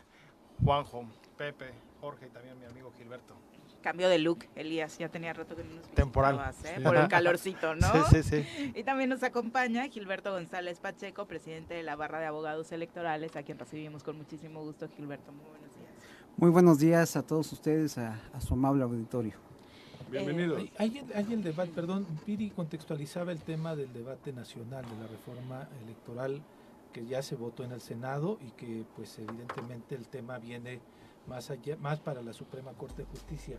Pero el debate en Morelos todavía no se aterriza completamente y hay algunas voces, entre ellas las tuyas, Gilberto, de la, de- desde representando la barra de abogados electorales, en el sentido de que dices es necesaria una reforma para el Estado, una reforma electoral, y en el Congreso eh, seguramente Elías conoce alguna propuesta que ya tiene Movimiento Ciudadano, otra propuesta que presentó el PRI, según tengo entendido, y hay una de Morena, al menos de eh, el- el diputado Arturo Pérez, en donde dice no hay que moverle nada, menos plurinominales y casi casi eliminar regidores y casi casi el Congreso para dos, no sé. Entonces, este, tal vez en ese contexto es ir viendo, porque los tiempos ya se vienen en el estado de Morelos, ¿no? Sí, y lo primero que me parece que eh, de pronto, incluso aquí mismo, entre eh, los colaboradores, los conductores, me incluyo, explicar un poco de lo que trata la reforma electoral cuesta muchísimo trabajo. Eh, la verdad, que le quede claro al ciudadano qué es realmente lo que se pretende, porque muchos ciudadanos salieron a la calle.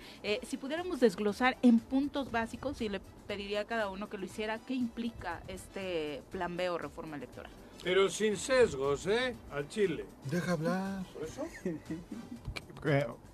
Buen día nuevamente. Quería preguntar, lo que pasa es que me, me dijeron que era un debate y saber quién iba a defender la, la postura de la reforma. Este hombre de Ok, negro vi- que viene mi representando entonces al, yo no represento a la pa- al partido del poder. Entonces, No, no, qué bueno también tú saber. vienes con ellos, tú ya tú No, no, no, saldrías el domingo a marchar, güey. No llegamos juntos, ¿o sí? digo. ¿Perdón? No llegamos juntos. No, No, no, no, no. no, Antes del debate, La pluralidad, ya. me dijeron que a una vez a plural. Te fuiste a la marcha al Zócalo. Una vez a no, plural. No, no discutamos, ya me cansé de discutir. Cuando faltan argumentos. ya. Neutralidad, Claro, por favor. exactamente. Sí. ¿Qué está pasando, Elías? A mí me gustaría hacer también un breve recuento de lo cómo se ha vivido la democracia en nuestro país. La única certeza que teníamos hasta 1990 era la certeza de quién iba a ganar.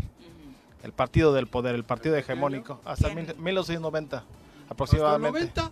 ¿Cuándo ganó Peña Nieto? ¿En el 90? 2012. En el No, 2012. 2012. No, no, no, la- única, la, hasta la- el la- la 2012 única certeza. Arrasó, arrasó. La única certeza- Escucha lo que están diciendo, Pero yo- aprende pero a está mal. procesar la información. Pero es que está mal, No. ya empieza mal. Yo hasta, la- hasta el dices. 2012 sabía quién ganaba a huevo. Lo supiste cuando se casó. Claro. Yo en el 2000 que ganó Fox. Joder, cabrón. Ahora hasta el un- 2090. un- ¿Qué un coño, joder? Es mentira, Pero es que. ¿por qué no dejan que hable? Pero porque empieza mal, Eso- dice que no defienda gustaría. yo. Aprende a respetar a la gente, No, Juanjo. yo respeto, pero que digan como es. Hasta Peña Nieto se sabía que ganaba Peña Nieto. Aunque haya habido quien haya habido. Venga, síguele ahora. Perdón, cabrón. Haya Pero es que sido no, como haya que- sido, diría él mismo, sido. ¿no? La verdad es la única certeza que se tenía con la eh, una vez que se quita la participación del gobierno en los procesos electorales. Era la Comisión Federal Electoral, CFE también, controlada en aquel entonces por el secretario de Gobernación, hoy también titular de otra CFE, Manuel Bartlett Díaz. No, no es cierto. Estás mal. Ese era del PRI. Les voy a prohibir que interrumpan Sí. a nuestros panelistas en tanto nos explican eh, qué- a qué vamos hoy. Y, eh, y cómo, se, cómo se venían eh, dando estas reformas. La primera, importante a mi juicio, con la participación e inclusión ya de las minorías, la de 1977, donde se da espacio a eh, los eh, representantes eh, de representación proporcional, ¿no? Los Y los, famosos plurinominales cuando eh, se da, repito, voz a una minoría que no existía y, y por lo menos sí existía en las calles, pero no tenía su integración en las cámaras. Después, otra reforma, eh, a mi juicio importante, la del 1990-1991, cuando se crea el Instituto Federal Electoral, derivado de un proceso eh, eh, muy complicado, muy opaco, el de 1988, donde fue el famoso... eh, la famosa caída del sistema, que eh, se dice, no, no, es un tema que no consta, donde se le arrebata la presidencia de la República Cárdenas. al ingeniero Cuauhtémoc Cárdenas Solórzano y se da el triunfo a Carlos Salinas ¿Quién de cortó los votos ahí? La Comisión ¿Y Federal. quién fue el que dio el resultado? El PRI. Sin No, no, ¿quién dio el interrupciones. resultado? El Nomás PRI. estoy- no- Manuel no- Bartlett. Ah, Manuel Bartlett, el Manuel PRI. Bartlett. No, pero Manuel. Bartlett, Pero claro. No, no, no, Aquí lo que quiero destacar- PRI, güey. Ya se Elías, ya Elías. Manuel, Ya ya es otro. porque ya es de Morena. No, no, no. Este, cuando jugó este güey eh, en el Barcelona, metía los goles y le contaban al Barcelona, pero luego se pasó al Real Madrid y era del Real Madrid, güey. En esa era el PRI, el PRI. Es De Figo hablas, es pero bueno, eh, Para mí, para eso- mí lo trascendente es en ese no tema. digas el nombre, fue el PRI. El equipo era el PRI. A ver, síguele. Voy a terminar diciendo a la No, me producción que cierre es los que me micrófonos. voy del estudio, joder. Me voy a tener que salir Lo importante del tema es que me- lo que aquí coincidimos todos, con independencia del partido que haya sido y el que es actualmente, es que no debe de tener el partido del poder, ni el poder en sí, injerencia en un proceso eh, democrático, en un proceso independiente y garantizar así eh, elecciones limpias, transparentes y auténticas. En ese tema yo creo que eh, eh, todos podríamos coincidir. Lo que, lo que se empezó se empezó a gestar con esta reforma, repito, del 90-91 cuando nace el Instituto Federal.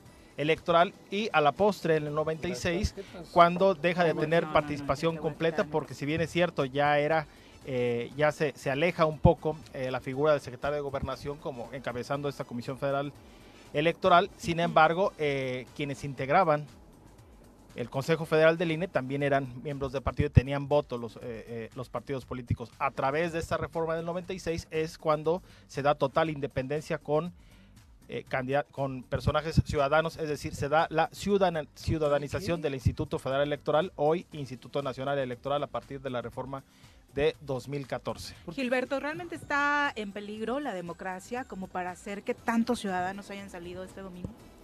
Primero, creo que eh, primero había eh, el riesgo que el- en este caso el Poder Ejecutivo Federal, la intención era el control absoluto del proceso electoral mediante la desaparición del INE y la creación de un nuevo organismo. La gente luego le da miedo decir lo que es. O sea, era la intención desaparecer el organismo. Y así surgió, o sea, Así cuando el comité electoral desaparece y se crea el IFE, así como desaparece el IFE y se crea el INE, pues aquí la intención era desaparecer esa- el INE Zócalo. y ahora todos era la de creación de ese un momento. nuevo organismo. En este nuevo organismo, Manuel estaba de acuerdo en esa Sí, modificación. esa transformación fue natural, ¿no? no, de, de hecho, al final de cuentas, Zócalo, digo. No, pero salimos nosotros sí a, a- a modificar, a exigir que se modificara el IFE. Eh, En la creación de lo que fue el INE, al final de cuentas, como ya se viene comentando, pues es un, impulso eh, y una presión ciudadana, se convirtió en una válvula de escape de poder crear un organismo ciudadano para poder organizar un proceso electoral y por eso eh, hablamos de organismos constitucionales autónomos eh, donde eh, su principal característica era ser ciudadanos. Y de ahí tenemos precisamente eh, la creación del IFE, después el INE, en Morelos lo que fue el Instituto Estatal Electoral, que incluso el Instituto Estatal Electoral estaba conformada por los consejeros electorales, el consejero electoral, un secretario ejecutivo, un representante del Poder Ejecutivo y los representantes de los diputados que tenían eh, eran parte del Congreso del Estado. Entonces, era así como estaba conformado el Instituto Estatal Electoral. Era un paso, de alguna manera, para eh, un tránsito para vo- volver al 100% que estuviera eh, conformado por ciudadanos, pero al final de cuentas no debemos de olvidar cuáles fueron lo- los pasos que hemos ido llevando. Después, pues bueno, ya tenemos el INPEPAC, donde de alguna manera el 100% son ciudadanos y los representantes, únicamente los representantes de los partidos políticos. ¿no? Este, sí consideramos que había un factor de riesgo, primero en la desaparición del INE, segundo, como no se logra constitucionalmente la desaparición del INE, lo que se da es eh, pues la intención de un desmantelamiento del INE, es decir, no logro desaparecerte, entonces te voy a quitar los brazos, las piernas, cómo puedes eh, llevar a cabo este proceso electoral. ¿Por qué lo decimos? Porque al final de cuentas, pues la intención eh, en el proyecto que ya fue aprobado y que está por publicarse, este, el del famoso plan B, pues es la desaparición de las diferentes juntas distritales de todo el país. Entonces, ¿Se puede sí, explicar bien la señora Rece? Porque no entiende. No, yo soy muy pendejo. Ah, no, para que pongas atención. Córdoba gana 300 mil ¿Y pesos. eso qué tiene que Y ver? lo, puso, y, lo, y lo puso el pueblo. No, no, lo puso el Congreso del Estado, que es El una pueblo. representación del y, pueblo. y Congreso de la Unión. en, en el El fútbol, Unión, en el fútbol, los, el, el, el En el, el colegio fútbol hay un dueño. El problema afición, es el árbitro. La no se mete. Si nadie está hablando con la... El problema es el ¿Por qué no árbitro. el árbitro lo designa una comisión. Es de que desmenúcenle de favor qué es lo que implica el plan B. Elías. Córdoba terminará como Luna, ¿verdad? Elías.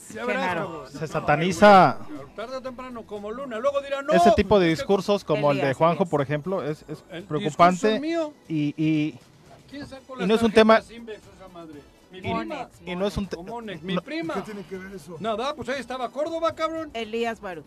impensable, eh, por ejemplo, este tipo de polarización que se da y que no es un tema exclusivo de Ahora México. Podemos, antes no podíamos, ¿eh? Es un tema, no es un tema exclusivo de, de- de México.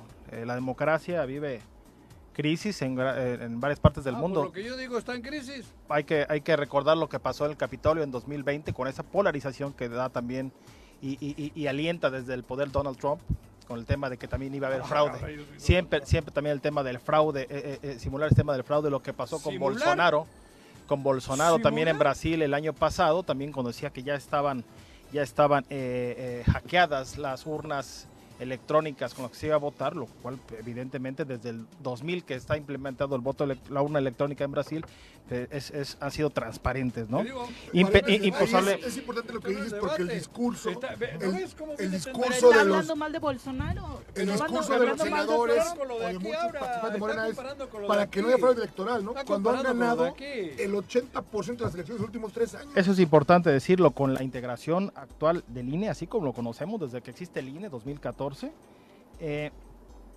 el poder ya no domina y no debe dominar más a los árbitros de la democracia. El mejor ejemplo es que de 2014, repito, que existe el Instituto Nacional Electoral, se han disputado 56 gobernaturas, de las cuales la gran mayoría, la inmensa mayoría, gracias al voto ciudadano, no al INE también hay que decirlo, Claro. lo ha ganado, lo, lo ha ganado. Morena. Pero ojo también, Aunque el árbitro. es decir, no está, no está cooptado, no, el chiste que no estén cooptados los órganos electorales por los partidos o por el poder. Tan es así, y la mejor muestra es de que de 56 gobernaturas que se han disputado desde aquel entonces, desde 2014, 7 de cada 10 la ha ganado la oposición. Es decir, no han permitido que un gobernador manipule una elección en el Estado. No han permitido que el partido en el poder en cada uno de los estados manipule al árbitro electoral. Lo que debemos pe- eh, buscar todo es precisamente eso, la imparcialidad y que no tenga injerencia el partido del poder, el que sea, Ahora les preocupa el que eso. sea, No, es que no se escuchó en 2014, hace 10 Ahora les años. preocupa eso. Me ha las preocupado siempre, ¿eh? elecciones. Este, más No, tú ahora igual porque, sí, a ti igual sí. Gilberto, el tema de la, de la austeridad, de lo que habla la gente morena, eh, el tema de que los órganos electorales son caros, me parece que es un argumento que nos pega a toda la ciudadanía. O sea, cuando escuchamos también de pronto el tema que Córdoba gana tanto y se va a ir con una liquidación de 15 millones de pesos y demás, evidentemente a todo mundo nos indigna en una sociedad tan desigual. ¿Qué tanto esta reforma de Morena también está llegando al tema de austeridad? No, no, no tienen jubilaciones. Pues bueno, de este, sí, de- definitivamente estamos hablando que es un tema muy sensible para los mexicanos, el, el costo de la organización de un proceso electoral, pero desgraciadamente es el costo que genera eh, el nivel de desconfianza hacia el gobierno en turno. O sea, no hablo de Morena, sino de todos los gobiernos, el PRI, PAN eh, y en este caso más? Morena. Y Morena. Digo, pero Por una tiras 100 desconfianza absoluta, ¿no? y es PRI-PAN. Sí, y, Morena pri, viene integrado con. PAN, PRI, pa, pa, pa, ¿no? Entonces, Dijo así tres lo- veces pam, pam, pam, Pam, Jorge, pam, para que no te enojes. y, y en ese sentido, pues sí, estamos hablando con e- ese nivel de desconfianza y, y por eso son de los más caros en, en- en- en el mundo, pero al final de cuentas también de los más eficientes. O sea, definitivamente hay una confianza absoluta que eh, el- al final el ¿Quién la tiene voto ciudadano, los ciudadanos no, ¿eh? mexicanos. Sabía que tú la tengas, no es la generalidad. No, no, pero como yo muchos. Los ciudadanos No, yo, yo mexicanos. ahorita hablo de los ciudadanos No, mexicanos. los ciudadanos mexicanos no, no opinan Claro. todos como tú, disculpa. Pero no, no, no, los de Morena no. No, no, no, no, no. Ciudadanos mexicanos. Ciudadanos no mexicanos. opinan eso hoy, No. que ya son gobierno, eso es lo más quiste, Los de ¿no? Morena son Que con rusos. ese sistema Ah, ganaron. perdón. Que Igual con son sistema rusos. ganan No, y no, hoy lo de, Morena son rusos. rusos. ruso. Ahora, todos opi- que to- ¿Quién, ¿Quién ha creído hasta ahora, después de lo que pasó con, eh, con la última elección con Peña Nieto? De ya, pero, pero Peña Nieto ya está superado. Juan. No, Es pero está superado, no estamos hablando de es quienes Andrés Manuel operan. el que ha ganado, es Morena quien ha ganado. Con ese sistema, ¿eh? Con este consejero. con el tema Con este INE. de- de Peña Todos Nieto. los mexicanos Con este no están de acuerdo Va- con lo con que ha ocurrido Nieto. hasta hace poco. ¿Qué pasó con Peña Nieto? ¿Dices del monedero? De Por ejemplo. Se rebasó el tope de campaña. pero- ¿Es correcto? ¿Sí? ¿Sí? Sí. Ok, ¿y qué pasó? No da, que quedó presidente. cabrón. Ok, ¿y qué es lo que se tiene que hacer ante una irregularidad tan grave? No sé. Se tiene que legislar. ¿Y qué se tiene? Ah, no estaba de eso- legislado. no, no estaba Ah, legislado. entonces, ¿de qué servía? Ese es una... El instituto, este, ¿cómo se llama esta madre? pero el Ese es el, no pro- es el problema No, no, que, el pero- con- que el con- que que. Congreso de la Unión no tenía considerado la cancelación o la revocación de esto si rebasabas el tope de ¿Para campaña. qué quieres árbitro? Entonces, eso es lo- esa es la parte. ¿Para qué Que- a los, caro. a Hoy, los partidos en, en el este poder no se les había ocurrido es- legislar sobre este Porque, tema. claro, por, por- por- con mucha inteligencia. ¿Y para qué quieres árbitro? Y ahora, Si no ¿qué hizo regla? Morena? Es quitar precisamente todas las facultades y la fuerza de la fiscalización. Es decir, hoy se va a dar más la oportunidad que los candidatos y los partidos políticos rebasen los topes de campaña y no pase nada. Y es lo que está precisamente hoy legislado en el plan B. Pues Antes solo podían Elías. rebasarla unos. El tema del costo Pues siempre es un tema. todos. Pues, pues joder, o todos borros, todos eso, todos ra- como, todos coludos, todos rabones. Pues ya todos violemos la ley. que- que- Claro. Pero, ah, no, pero, pero hasta ahora la violaban y no decías Elías. nada. El tema del costo siempre es importante, es un tema que, que efectivamente vende y, y yo creo que hay que rescatar algunos temas también de la, del plan B de reforma electoral. Por ejemplo, con, con cuál yo estaría de acuerdo, se los comparto, ¿no? Eh, eh, el plan que está de eh, reducir el número de consejeros, que son 11, podrían ser 7. Yo creo que sí, podrían ser 7, se ahorra, se, se- se- se- se- se- se ahorra el tema de... Otro tema, eh, suprimir, suprimir, eso lo digo con, con, con- con- con este, con absoluta responsabilidad, suprimir los tribunales locales y que Sí, se acaban todos en lo federal. y to- porque todos los temas, todos los temas que se siente eh, eh, desfavorecido por las resoluciones imparciales que se van a la sala regional, es decir, podrá instalarse en cada estado una oficina receptora, por ejemplo, del Tribunal Electoral del Poder Judicial de la Federación, es decir, una oficialía de partes y para que todos los temas eh, terminen donde realmente terminan, que son en el Tribunal Electoral del Poder Judicial de la Federación. Por ese lado, yo creo que eh, en, en mi caso estaría de acuerdo porque eso ocurra y es, ojo, no por hablar del Tribunal Electoral de Morelos, en general de los No es tribunales. por la ¿no? foto con. No, no, no es por ese tema, ¿no? Eh, respetando la imparcialidad que, que puedan tener las eh, los magistrados y magistrados en los tribunales electorales, finalmente no tienen la última decisión en ese tema. Y ojo, cuando hablamos también de los costos, siempre nos vamos a eso, ¿no? ¿Cuánto cuesta la democracia en México? Pero es el costo, como bien dijo Gilberto, de la desconfianza que se ha sembrado entre los mexicanos. Hoy sí puedo decir con absoluta certeza, de Córdoba con la desconfianza. repito, eh, eh, eh, de la... ¿Por qué no cobra la- 80 mil pesos? Y cobra 300 mil. Y tiene 400 millones de pesos de... de, de lo que cuesta la democracia en, en nuestro país es cara, sí, por supuesto que es cara. Precisamente por eso. Estamos hablando que, por ejemplo, una boleta que costaría de manera ordinaria un peso, lo que cuesta una hoja eh, una hoja de papel carda, pero bueno, tiene, tiene los candados de seguridad que esa, que esa misma hoja, precisamente por la confianza que se ha generalizado, hoy sí podemos garantizar que los muertos no votan. No hay padrones inflados porque a diario se actualiza, a diario se actualiza. Eres muy irresponsable en pensar lo contrario. Tengo tos. Demuéstralo, deja de opinar a lo güey nada más. ¿Quieres que vayamos a Veracruz hace poco? Bueno, por cuestiones entonces- de tiempo me gustaría que agilizáramos ¿dónde un poco y perdón por las interrupciones que han estado ocurriendo, pero de pronto dejarle claro, ¿no? E- Ese costo es de que esa misma eh, papel de un peso se va se le da 19. Esa, esa misma mica que tenemos de credencial de lector, que ordinariamente costaría 6 pesos, cuesta lo que cuesta con los candados de seguridad que, que incluye de 39 pesos y concluiría Y mi los parte ellos y- los sueldos los sueldos, no te y, olvides. y- y que sería por esa parte. Es decir, eh, ¿cuesta mucho la democracia? Sí. ¿Sería más caro no tenerla? Eso sería más caro para nuestro país. En, en mi caso, yo, ¿eh? considero que sí es este, sí vale la pena la, la- la- la- que continúen los tribunales locales. Al final de cuentas, estamos hablando que eh, pues los ciudadanos cuando recurres en una materia civil, mercantil, pues tienes muchas instancias y, y- y si pasan años y años y no te resuelven.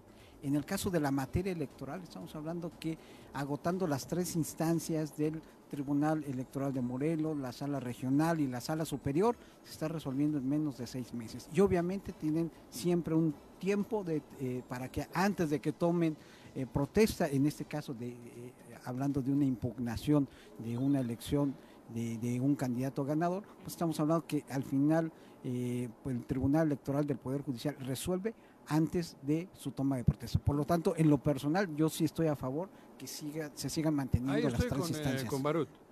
Perfecto. Sigo, estoy con Barut porque es como en el ayuntamiento.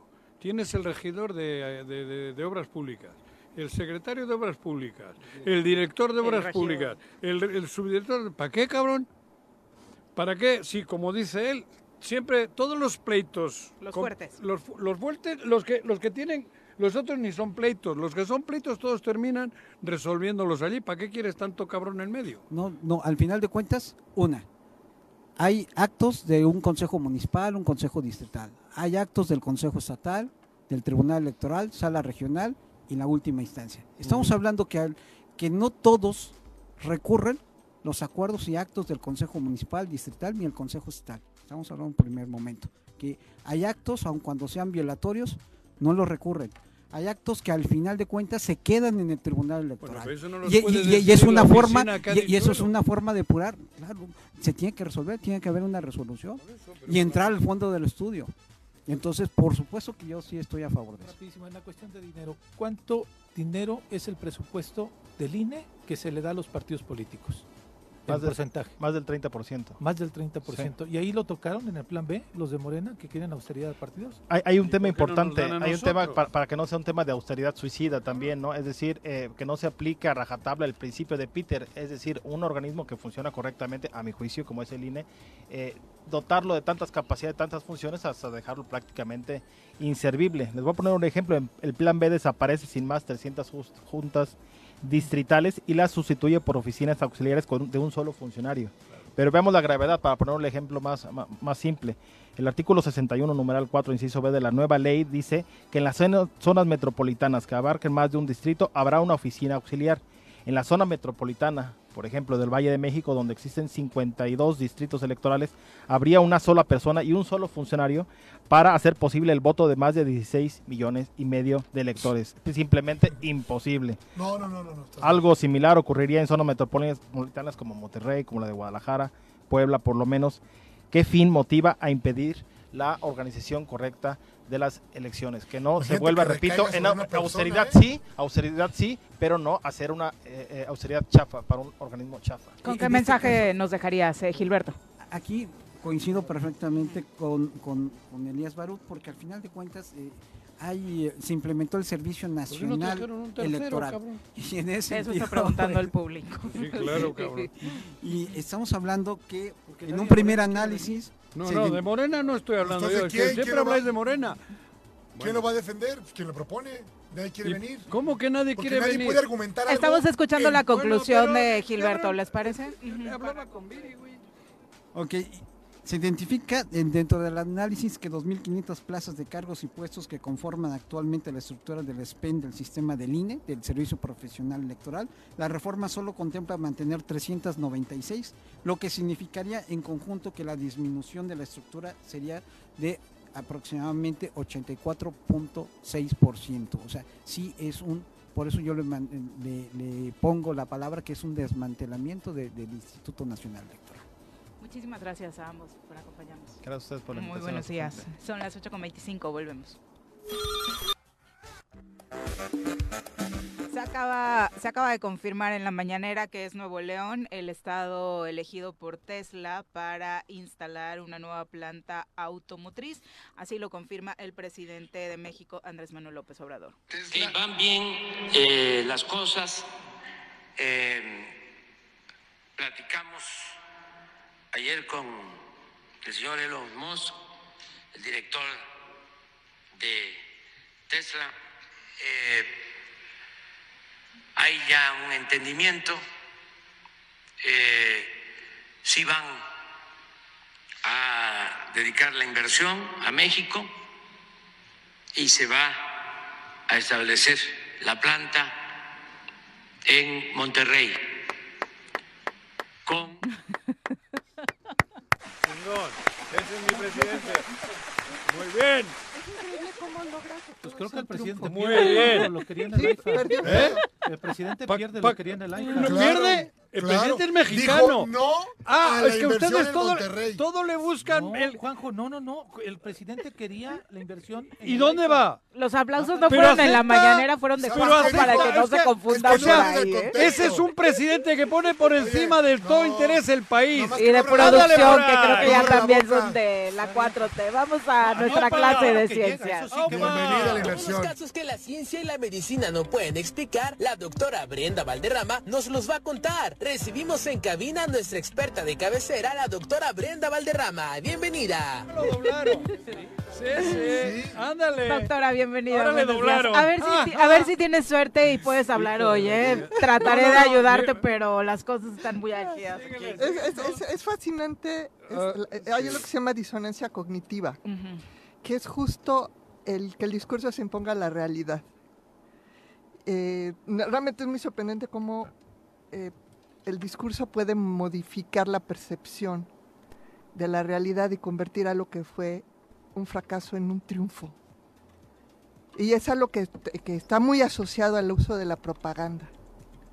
Sí, este, este, y, y chéquenlo, hay mucha información sobre disonancia cognitiva en, en la literatura. Pero yo venía a hablar de la ley de ciencia. Déjenme decirles cómo va el tema de la ley de No te ciencia. entendí lo anterior, por eso nos No, rebatí. nos queda claro que no, No, no, no, no, no. Ley de ciencia. Ley de ciencia. eso, no sé lo que dijo, me callo. La, eh, pues como ustedes saben, desde el año 2020, que se modificó la Constitución, eh, en el, para el tema educativo se incluyó el derecho de los mexicanos y las mexicanas a la ciencia, a los beneficios de la ciencia y el desarrollo tecnológico. Y ahí mismo se mandató la, la elaboración de una ley general de ciencia y tecnología y una ley general de educación superior. La ley de educación superior se elaboró en tiempo y forma, además se hizo de una manera muy incluyente y se aprobó por unanimidad en la Cámara de Diputados y fue ratificada por el Senado ya está publicada y se, y se ejecuta. La ley de ciencia no, no pudo pasar por este camino, no hubo manera de generar consensos, de establecer un diálogo y lo que sucedió es que nos fuimos en falta como país, ¿no? Y apenas en diciembre del año pasado se hizo ya la publicación de lo que sería la propuesta oficial para una ley general de ciencia, tecnología e innovación. Sin embargo, en el camino se, se ingresaron cuatro más, dos en el Senado y dos en la Cámara de Diputados. Tres en el Senado y uno en la Cámara de Diputados. En total hay cinco iniciativas. ¿Dónde estamos? Estamos en un momento en el que las comisiones de ciencia y tecnología de la Cámara de Diputados y de Senadores habían dicho que iban a trabajar de manera conjunta para que se pudieran analizar las cinco eh, eh, iniciativas publicadas, este, presentadas y sacar lo mejor de cada una y tener algo de consenso y pudiera transitar como la ley de educación superior con unanimidad en las cámaras. Sin embargo, hubo un cambio inesperado de, de jugada y nos enteramos apenas hace dos semanas que empezó el periodo legislativo que no se va a hacer este ejercicio bicameral, sino que va a ser la Comisión de Ciencia junto con la Comisión de Educación de la Cámara de Diputados los que van a llevar a cabo la dictaminación de, de la ley, la elaboración de la ley, pero además cambia el proceso. De un proceso que iba a integrar lo mejor de las cinco iniciativas, se sustituye por solamente dictaminar la iniciativa oficial, sin tomar en cuenta las otras cinco. Bueno, entonces se empezó un movimiento muy fuerte, inmediatamente que se supo, se circuló un texto pidiendo que se abrieran parlamentos abiertos, se juntaron más de 3.000 firmas en un- tres días y se mandó a la Cámara de Diputados. Y eh, a la par se empezó a hacer cabildeo con todas las fracciones de la Cámara, de la Cámara, ¿no? Todos los partidos que están en la Cámara, se fue con todos los líderes de las, de las bancadas, se mandaron escritos, cartas, etcétera. Y se hizo un trabajo de cabildeo de ir, cada que hay sesión, va un equipo de científicos a la Cámara de Diputados a tocar puertas, a pedir citas y a tratar de eh, argumentar de por qué el proceso está viciado y por qué eh, los- y cuáles son los riesgos de que se dictamine solamente la iniciativa oficial. Ayer se reúne la Comisión de Ciencia y Tecnología eh, y el presidente de la comisión, que nosotros esperábamos que ya tuviera muy claro lo que quería, resulta que no lo tiene nada claro. Inclusive está el, está el video de la sesión, que fue una sesión pública, eh, eva- evade discutir el tema y al final se queda muy vago, muy ambiguo. No sabemos qué va a pasar. Lo que sí sabemos es que no se ha reunido el presidente de ciencia con la presidenta de educación, que es lo que sería el detonador del proceso. Ni siquiera se han reunido.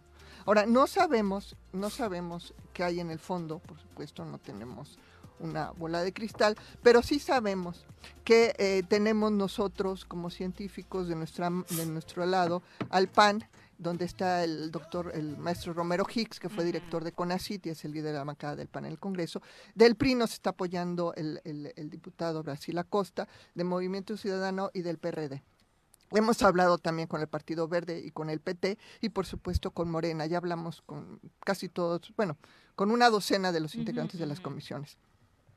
Si en este momento se da eh, una votación dentro de las comisiones, eh, Morena no tiene, como igual en el Congreso, no tiene mayoría. necesita, necesita de sus aliados del Partido Verde y el PT. Eh, estamos nosotros a la espera a ver qué sucede. Hay varios escenarios. El primer escenario es que no se dictamine la ley en este periodo, que se vaya al siguiente periodo legislativo, los cuales nos da un tiempo para seguir gestionando. El segundo es, es, eh, que se dictamine con modificaciones. ¿Qué tan profundas sean las modificaciones? ¿Sería bueno o sería malo? Y la tercera es que no se dictamine y se pase sin moverle una coma. En este último escenario es realmente eh, muy desafortunado porque es una ley que por su estructura es anticonstitucional, entonces tendría al menos cinco impugnaciones eh, constitucionales. Y nos metería en un problema muy serio porque ahorita como sea tenemos una ley que funciona, no es perfecta pero funciona, entonces nos vamos a quedar con una ley que además de que no funciona porque no, no, no es funcional, tiene muchos huecos, además va a estar impugnada y eso nos puede llevar dos, tres, cuatro años más de parálisis sumados a los cuatro que ya llevamos, sería muy grave. Eso sería realmente perder una generación completa de jóvenes investigadores. Y eso es lo que más nos preocupa. En este sentido, eh, pues el día jueves vamos a dar mi colega David Romero y yo una conferencia en el Instituto de Ciencias Físicas que se va a transmitir en vivo sobre cuál es el impacto de esto en los jóvenes. Porque hemos hablado mucho del impacto en otras áreas, pero en los jóvenes creemos que es donde más impacto va a tener y donde más daño a largo plazo puede generar. Entonces los invito a que nos acompañen el jueves a la una de la tarde por las redes sociales del Instituto de Ciencias Físicas si quieren conocer más, si ustedes están estudiando, les interesa el tema científico o simplemente quieren estar al tanto. Perfecto, muchas gracias, doctora. para, ah, para no perder de vista este tema, por supuesto. Son las 8 con 36, vamos ahora con el doctor Tapia.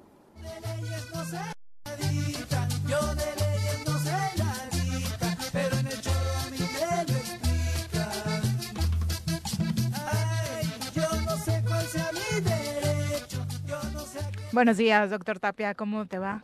Buenos días, Viri, mis queridos amigos. Es un gusto estar aquí. Agradezco el espacio a nombre de la Universidad Autónoma del Estado de Morelos y a nombre propio. Y pues bueno. Este, Espero que corras con la misma suerte que la doctora Brenda y al final logras exponer tu tema. Bueno, pues estamos muy a la expectativa de lo que men- mencionaba. Yo soy miembro del Sistema Nacional de Investigadores y nos interesa mucho pues el, el curso que tome ese, ese tema. Eh, vamos a platicar el día de, de hoy dando seguimiento a un tema que ya hemos platicado en semanas anteriores, que es en relación a la condena de la Corte Interamericana de Derechos Humanos al Estado mexicano en el caso Sonpaxcle Tecpile contra México, en relación, eh, en este caso, a la prisión preventiva oficiosa. Ya se ha platicado mucho, pero ahora hay mucha distorsión, mucho ruido en cuanto a cuáles serán los efectos de esa sentencia. Una recapitulación eh, rápido. Lo que tiene que ver con el fondo de esta se- sentencia, la Corte Interamericana le dice a México, tu figura del arraigo es inconvencional, es contraria a los derechos humanos. Por lo tanto, se invalida el arraigo. Y en el tema de la prisión preventiva oficiosa le dice a México, pues puedes seguir aplicando la prisión preventiva pero justificada. La oficiosa oficiosa. es inconvencional y tienes que adecuar la figura a los estándares interamericanos. Eso es lo que dice la sentencia. Y aquí ha habido mucha confusión entre los operadores jurídicos, incluyendo los jueces.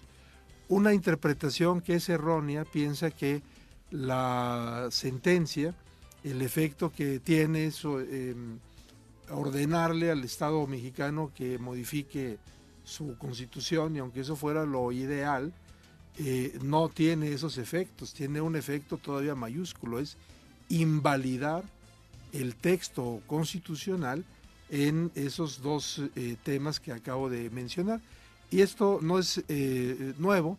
En el año 2001, por cierto, el 5 de febrero del 2001, en el caso Olmedo Bustos y otros, la última tentación de Cristo se, que conoce, contra Chile, también se invalidó el, eh, uno de los artículos de la Constitución chilena que permitía la censura. Este tema no es nuevo. Entonces, eh, ante este escenario, ¿qué pasa con las personas que en este instante están en prisión preventiva oficiosa? Otra falacia que ha corrido entre algunos operadores jurídicos ya en automático porque la Corte Interamericana emitió esta sentencia, todos los que están en prisión preventiva oficiosa van a salir, tampoco es correcto eso. ¿Qué es lo que debe ocurrir? Lo que debe ocurrir es empezar a citar a audiencias de revisión de medidas cautelares. Y allí eh, hay un festival entre los jueces este, mexicanos, hay algunos que piensan que se lo deben de pedir, otros que están esperando la reforma a la Constitución, pero mucho cuidado porque hay un sector cada vez mayor de jueces que lo que están haciendo es de manera oficiosa, sin que nadie se los pida, mandar a citar a audiencias de revisión de medidas cautelares. En este instante estoy enviando aquí a la página de Facebook un ejemplo, un este video de una audiencia donde de manera oficiosa un juez manda llamar a audiencia de revisión de medidas cautelares, le da la palabra a la gente del Ministerio Público y le dice, bueno, como esta sección del artículo 19 constitucional de la prisión preventiva oficiosa es inválido, pues entonces te doy el uso de la palabra para que me digas si tienes elementos para poder justificar la medida cautelar. ¿Cuáles son los elementos? Pues eh, que el imputado se pueda evadir de la acción de la justicia o que pueda constituir un peligro para la víctima o para la sociedad. No presunciones, elementos concretos. Los tiene agente del Ministerio Público y aquí el llamado este, a las fiscalías.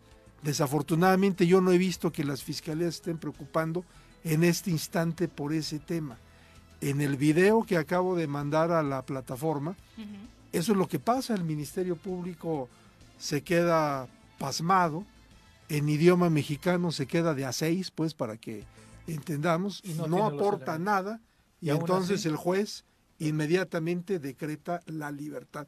Señores agentes del Ministerio Público, el llamado es, si este tema ya es una realidad, en casos que son de alto impacto, que sí hay muchos, desde luego este tema beneficiará a mucha gente que está injustamente en la cárcel, sufriendo una prisión anticipada y violando su presunción de inocencia, pero también hay no pocos este, personajes que si salen pueden evadirse de la acción de la justicia o constituir un riesgo Para para, la víctima o para la sociedad. ¿Y qué está haciendo en este momento la gente del Ministerio Público? Nada, cuando debería de estar recabando ya las pruebas para que en cuanto sean aperturadas esas eh, audiencias pueda presentar los elementos. A mí me parece, para cerrar, que en este tema, si el agente del Ministerio Público se mantiene y este con esa inacción puede ser sujeto incluso de responsabilidades administrativas y penales por su omisión. Claro, por supuesto. este- Las dos cosas serían gravísimas, que siga gente inocente y detenida. de este tema no se está hablando y ya estamos observando ejemplos como el que acabo de enviar en el link. Para lo que mencionabas, ¿el actuar del juez es el adecuado? ¿El llamar a Sí. estas? Ok. Sí, porque el párrafo tercero del artículo primero de la Constitución dice que todas las autoridades, y ahí también están los jueces, en el ámbito de sus competencias deben de promover, proteger, respetar y garantizar los derechos humanos y en sus posibles violaciones prevenir, eh, investigar, sancionar y reparar. Nunca dice a petición de parte. Entonces, este actuar es oficioso y hay jueces que lo están haciendo así y cada vez se suma más ese criterio y el Ministerio Público, pues como decía mi abuelita, bien, gracias. Entonces, Y la- hay la que hacer ese llamado enérgico. La defensa podría pedir Sí, claro, también claro. para que este, Claro que revisar su situación, ¿no? Cuanti más, si se puede hacer de manera oficiosa, bueno, cuanti más a petición de parte. Muchas gracias, doctor. Muchas gracias. Muy buenos días. Eh, hay un accidente que está generando una fila de hasta cuatro kilómetros en la autopista México-Cuernavaca, dirección norte-sur. Se registra a la altura del kilómetro 52 en el poblado de Tres Marías. Hay un tráiler que se volcó y las maniobras están bastante diario, complejas. diario, Eh, se diario. logró abrir uno de los carriles, es decir, hay reducción de carriles, no está cerrada completamente, pero la verdad es que está imposible la circulación en este momento. Son las 8.44. Tiene la culpa Andrés Manuel. Tenemos pausa, volvemos. Bueno.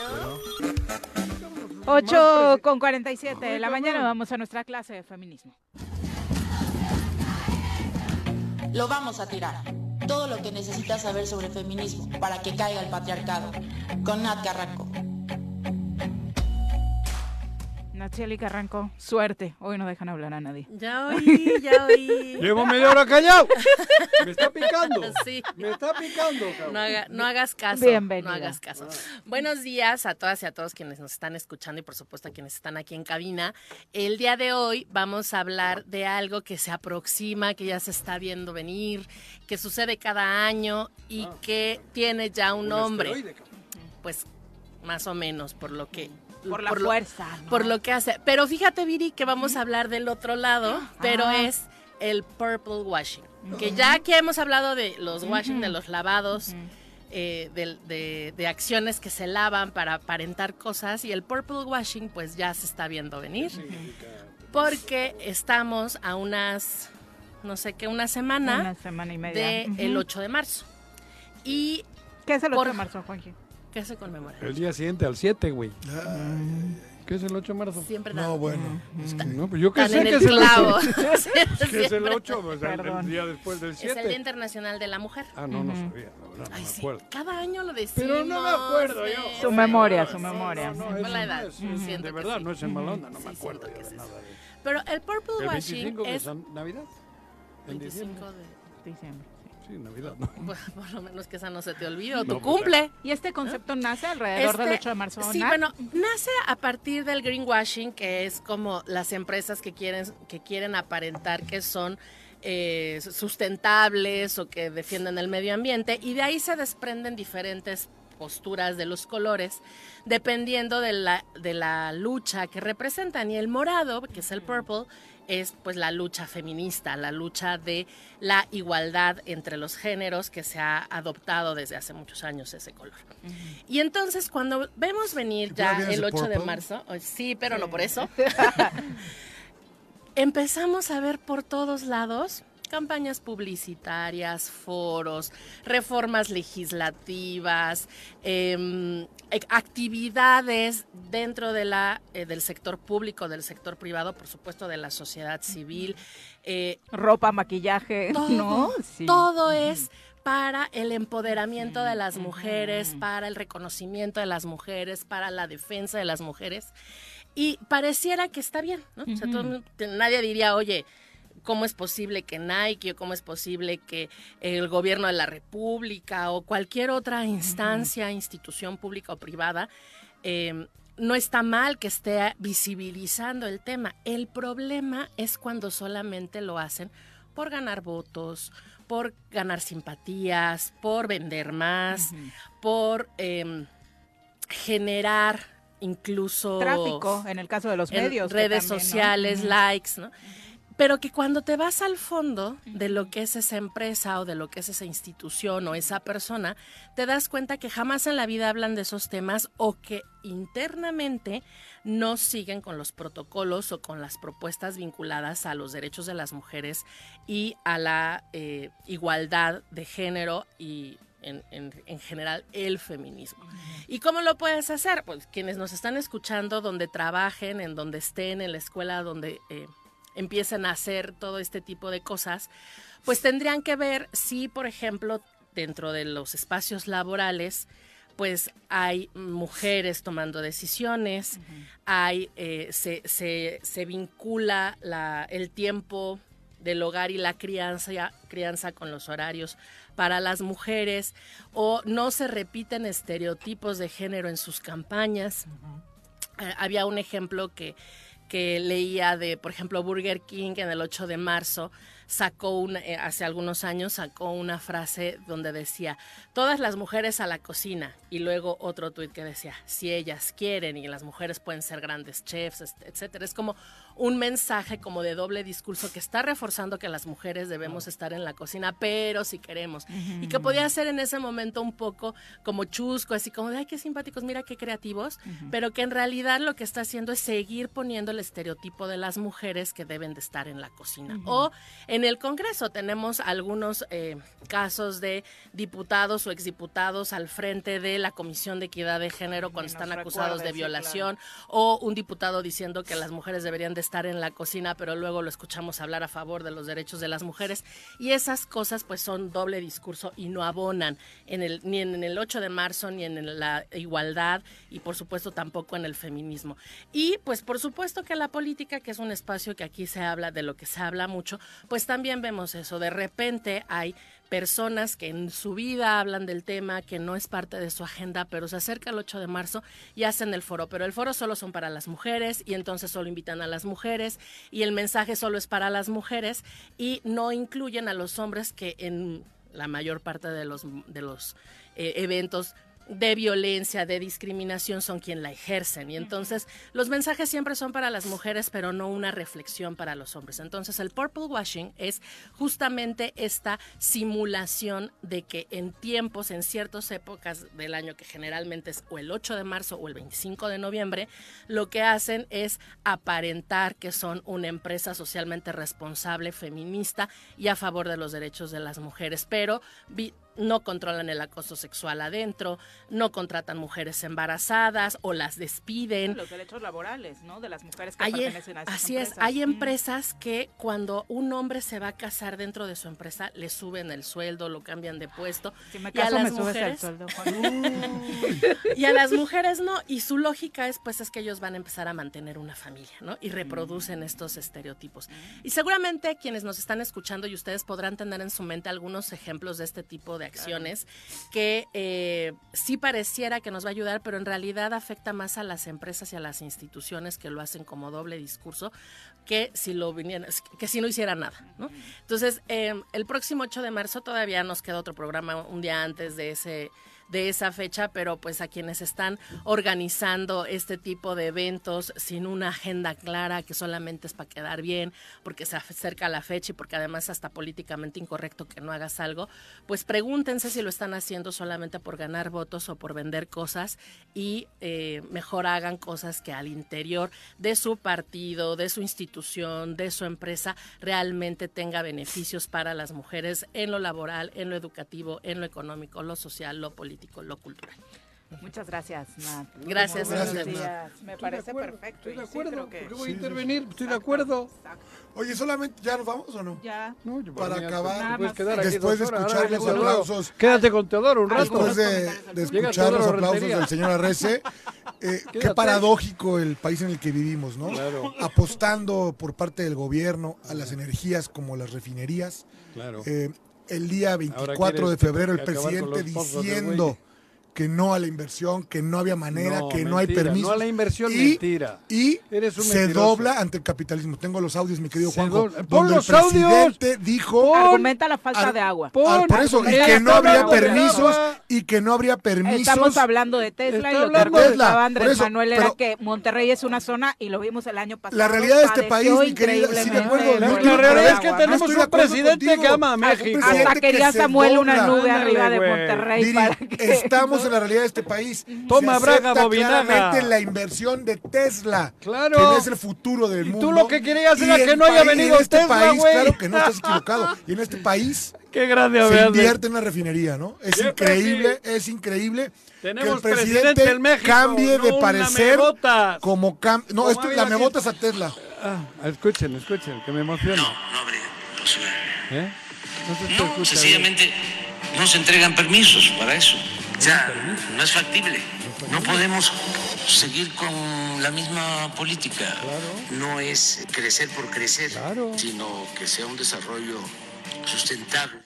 Creo que lo importante será conocer, Bienvenido, ya que lo dé a Claro. conocer el gobierno Claro federal, que el sí. gobierno de Nuevo León y la propia empresa, las condiciones, condiciones. y qué van a hacer para que la Claro, población con la presión de Andrés no Manuel, termine Tesla. pagando las consecuencias Claro. y vuelva a sufrir por falta de agua. Estos querían que no entre Tesla para decir otro fracaso de Andrés Manuel. Comentario rapidísimo Chupa del del frasco, público. Carrasco. Jorge Armando Arroyo dice, la verdad es que los valores democráticos como la certeza los ha hecho valer la ciudadanía en el país, no Eso. el INE. Exacto, Ese- muy bueno. Esa también. es la, la conclusión como Ese es parte bueno, del tema cabrón. que tuvieron hoy. Yuri Lázaro te manda muchos saludos. Nat, que es Nat. fan de eh, la sección de feminismo. Johnny Díaz dice muy bueno el programa hoy, a excepción de cuando interrumpe Juanjo. Yo Son interrumpo. Buenas sus ideas, pero ojalá pudiera no interrumpir. Es que me los- excito, perdón. Ya nos vamos, Jorge, muchas gracias. Gracias a ustedes, vamos a Me hacer otro excita martes. este gordito. Días, Pepe, muy buenos días, señora Reyes. Y Pepe también, últimamente. Muy buenos días, ya nos vamos. Ayer Messi se llevó el premio de. Best a mejor jugador Muy del buen año. mensaje, me ha gustado el portero, eh. Dibu Martínez. Escuche lo el que Dibu dijo. Martínez, Muy buen bueno, ¿eh? mensaje, Sí. pero algunas incongruencias en la entrega de los premios como ese mismo. No puede estar Courtois en el once ideal y luego entregarle el premio a mejor no. portero Pues al es Dibu. campeón ¿no? del mundo. La FIFA tiene por ahí Sí, algunos laguna. temas que, que arreglar, ¿no? Prácticamente todo se lo llevó Argentina hasta este nuevo premio que innovaron Pues a la ganaron. hinchada, a la hinchada del año que se lo lleva por obvias razones la de Argentina tras ser campeón campeones del mundo, ¿no? Igual hay que Exacto, entenderlo. Scaloni de me- también. De argentinos que salieron. Claro, y me parece también la postura que vale la pena reconocerlo, muy deportiva, de Kylian Mbappé, diciendo, es que ni siquiera había discusión, ¿no? Era Messi el que se lo tenía que llevar y cualquier debate de quien diga No. que no es estéril. Claro. Pero bueno, son El- las el- ocho con... el- Este güey, el portugués, ¿cómo se llama? ¿Cristiano? Ese hubiese dicho otra cosa, hombre. Pero no dijo nada, al contrario, Chairo, paz, ya. Chairo mayor, ya nos descansa. vamos, excelente día, los esperamos mañana en punto de las 7. ¡Se acabó! Pues así es esto. Esta fue la revista informativa más importante del centro del país. El Choro Matutino. Por lo pronto, el Choro Matutino. A bailar y a gozar, el mundo se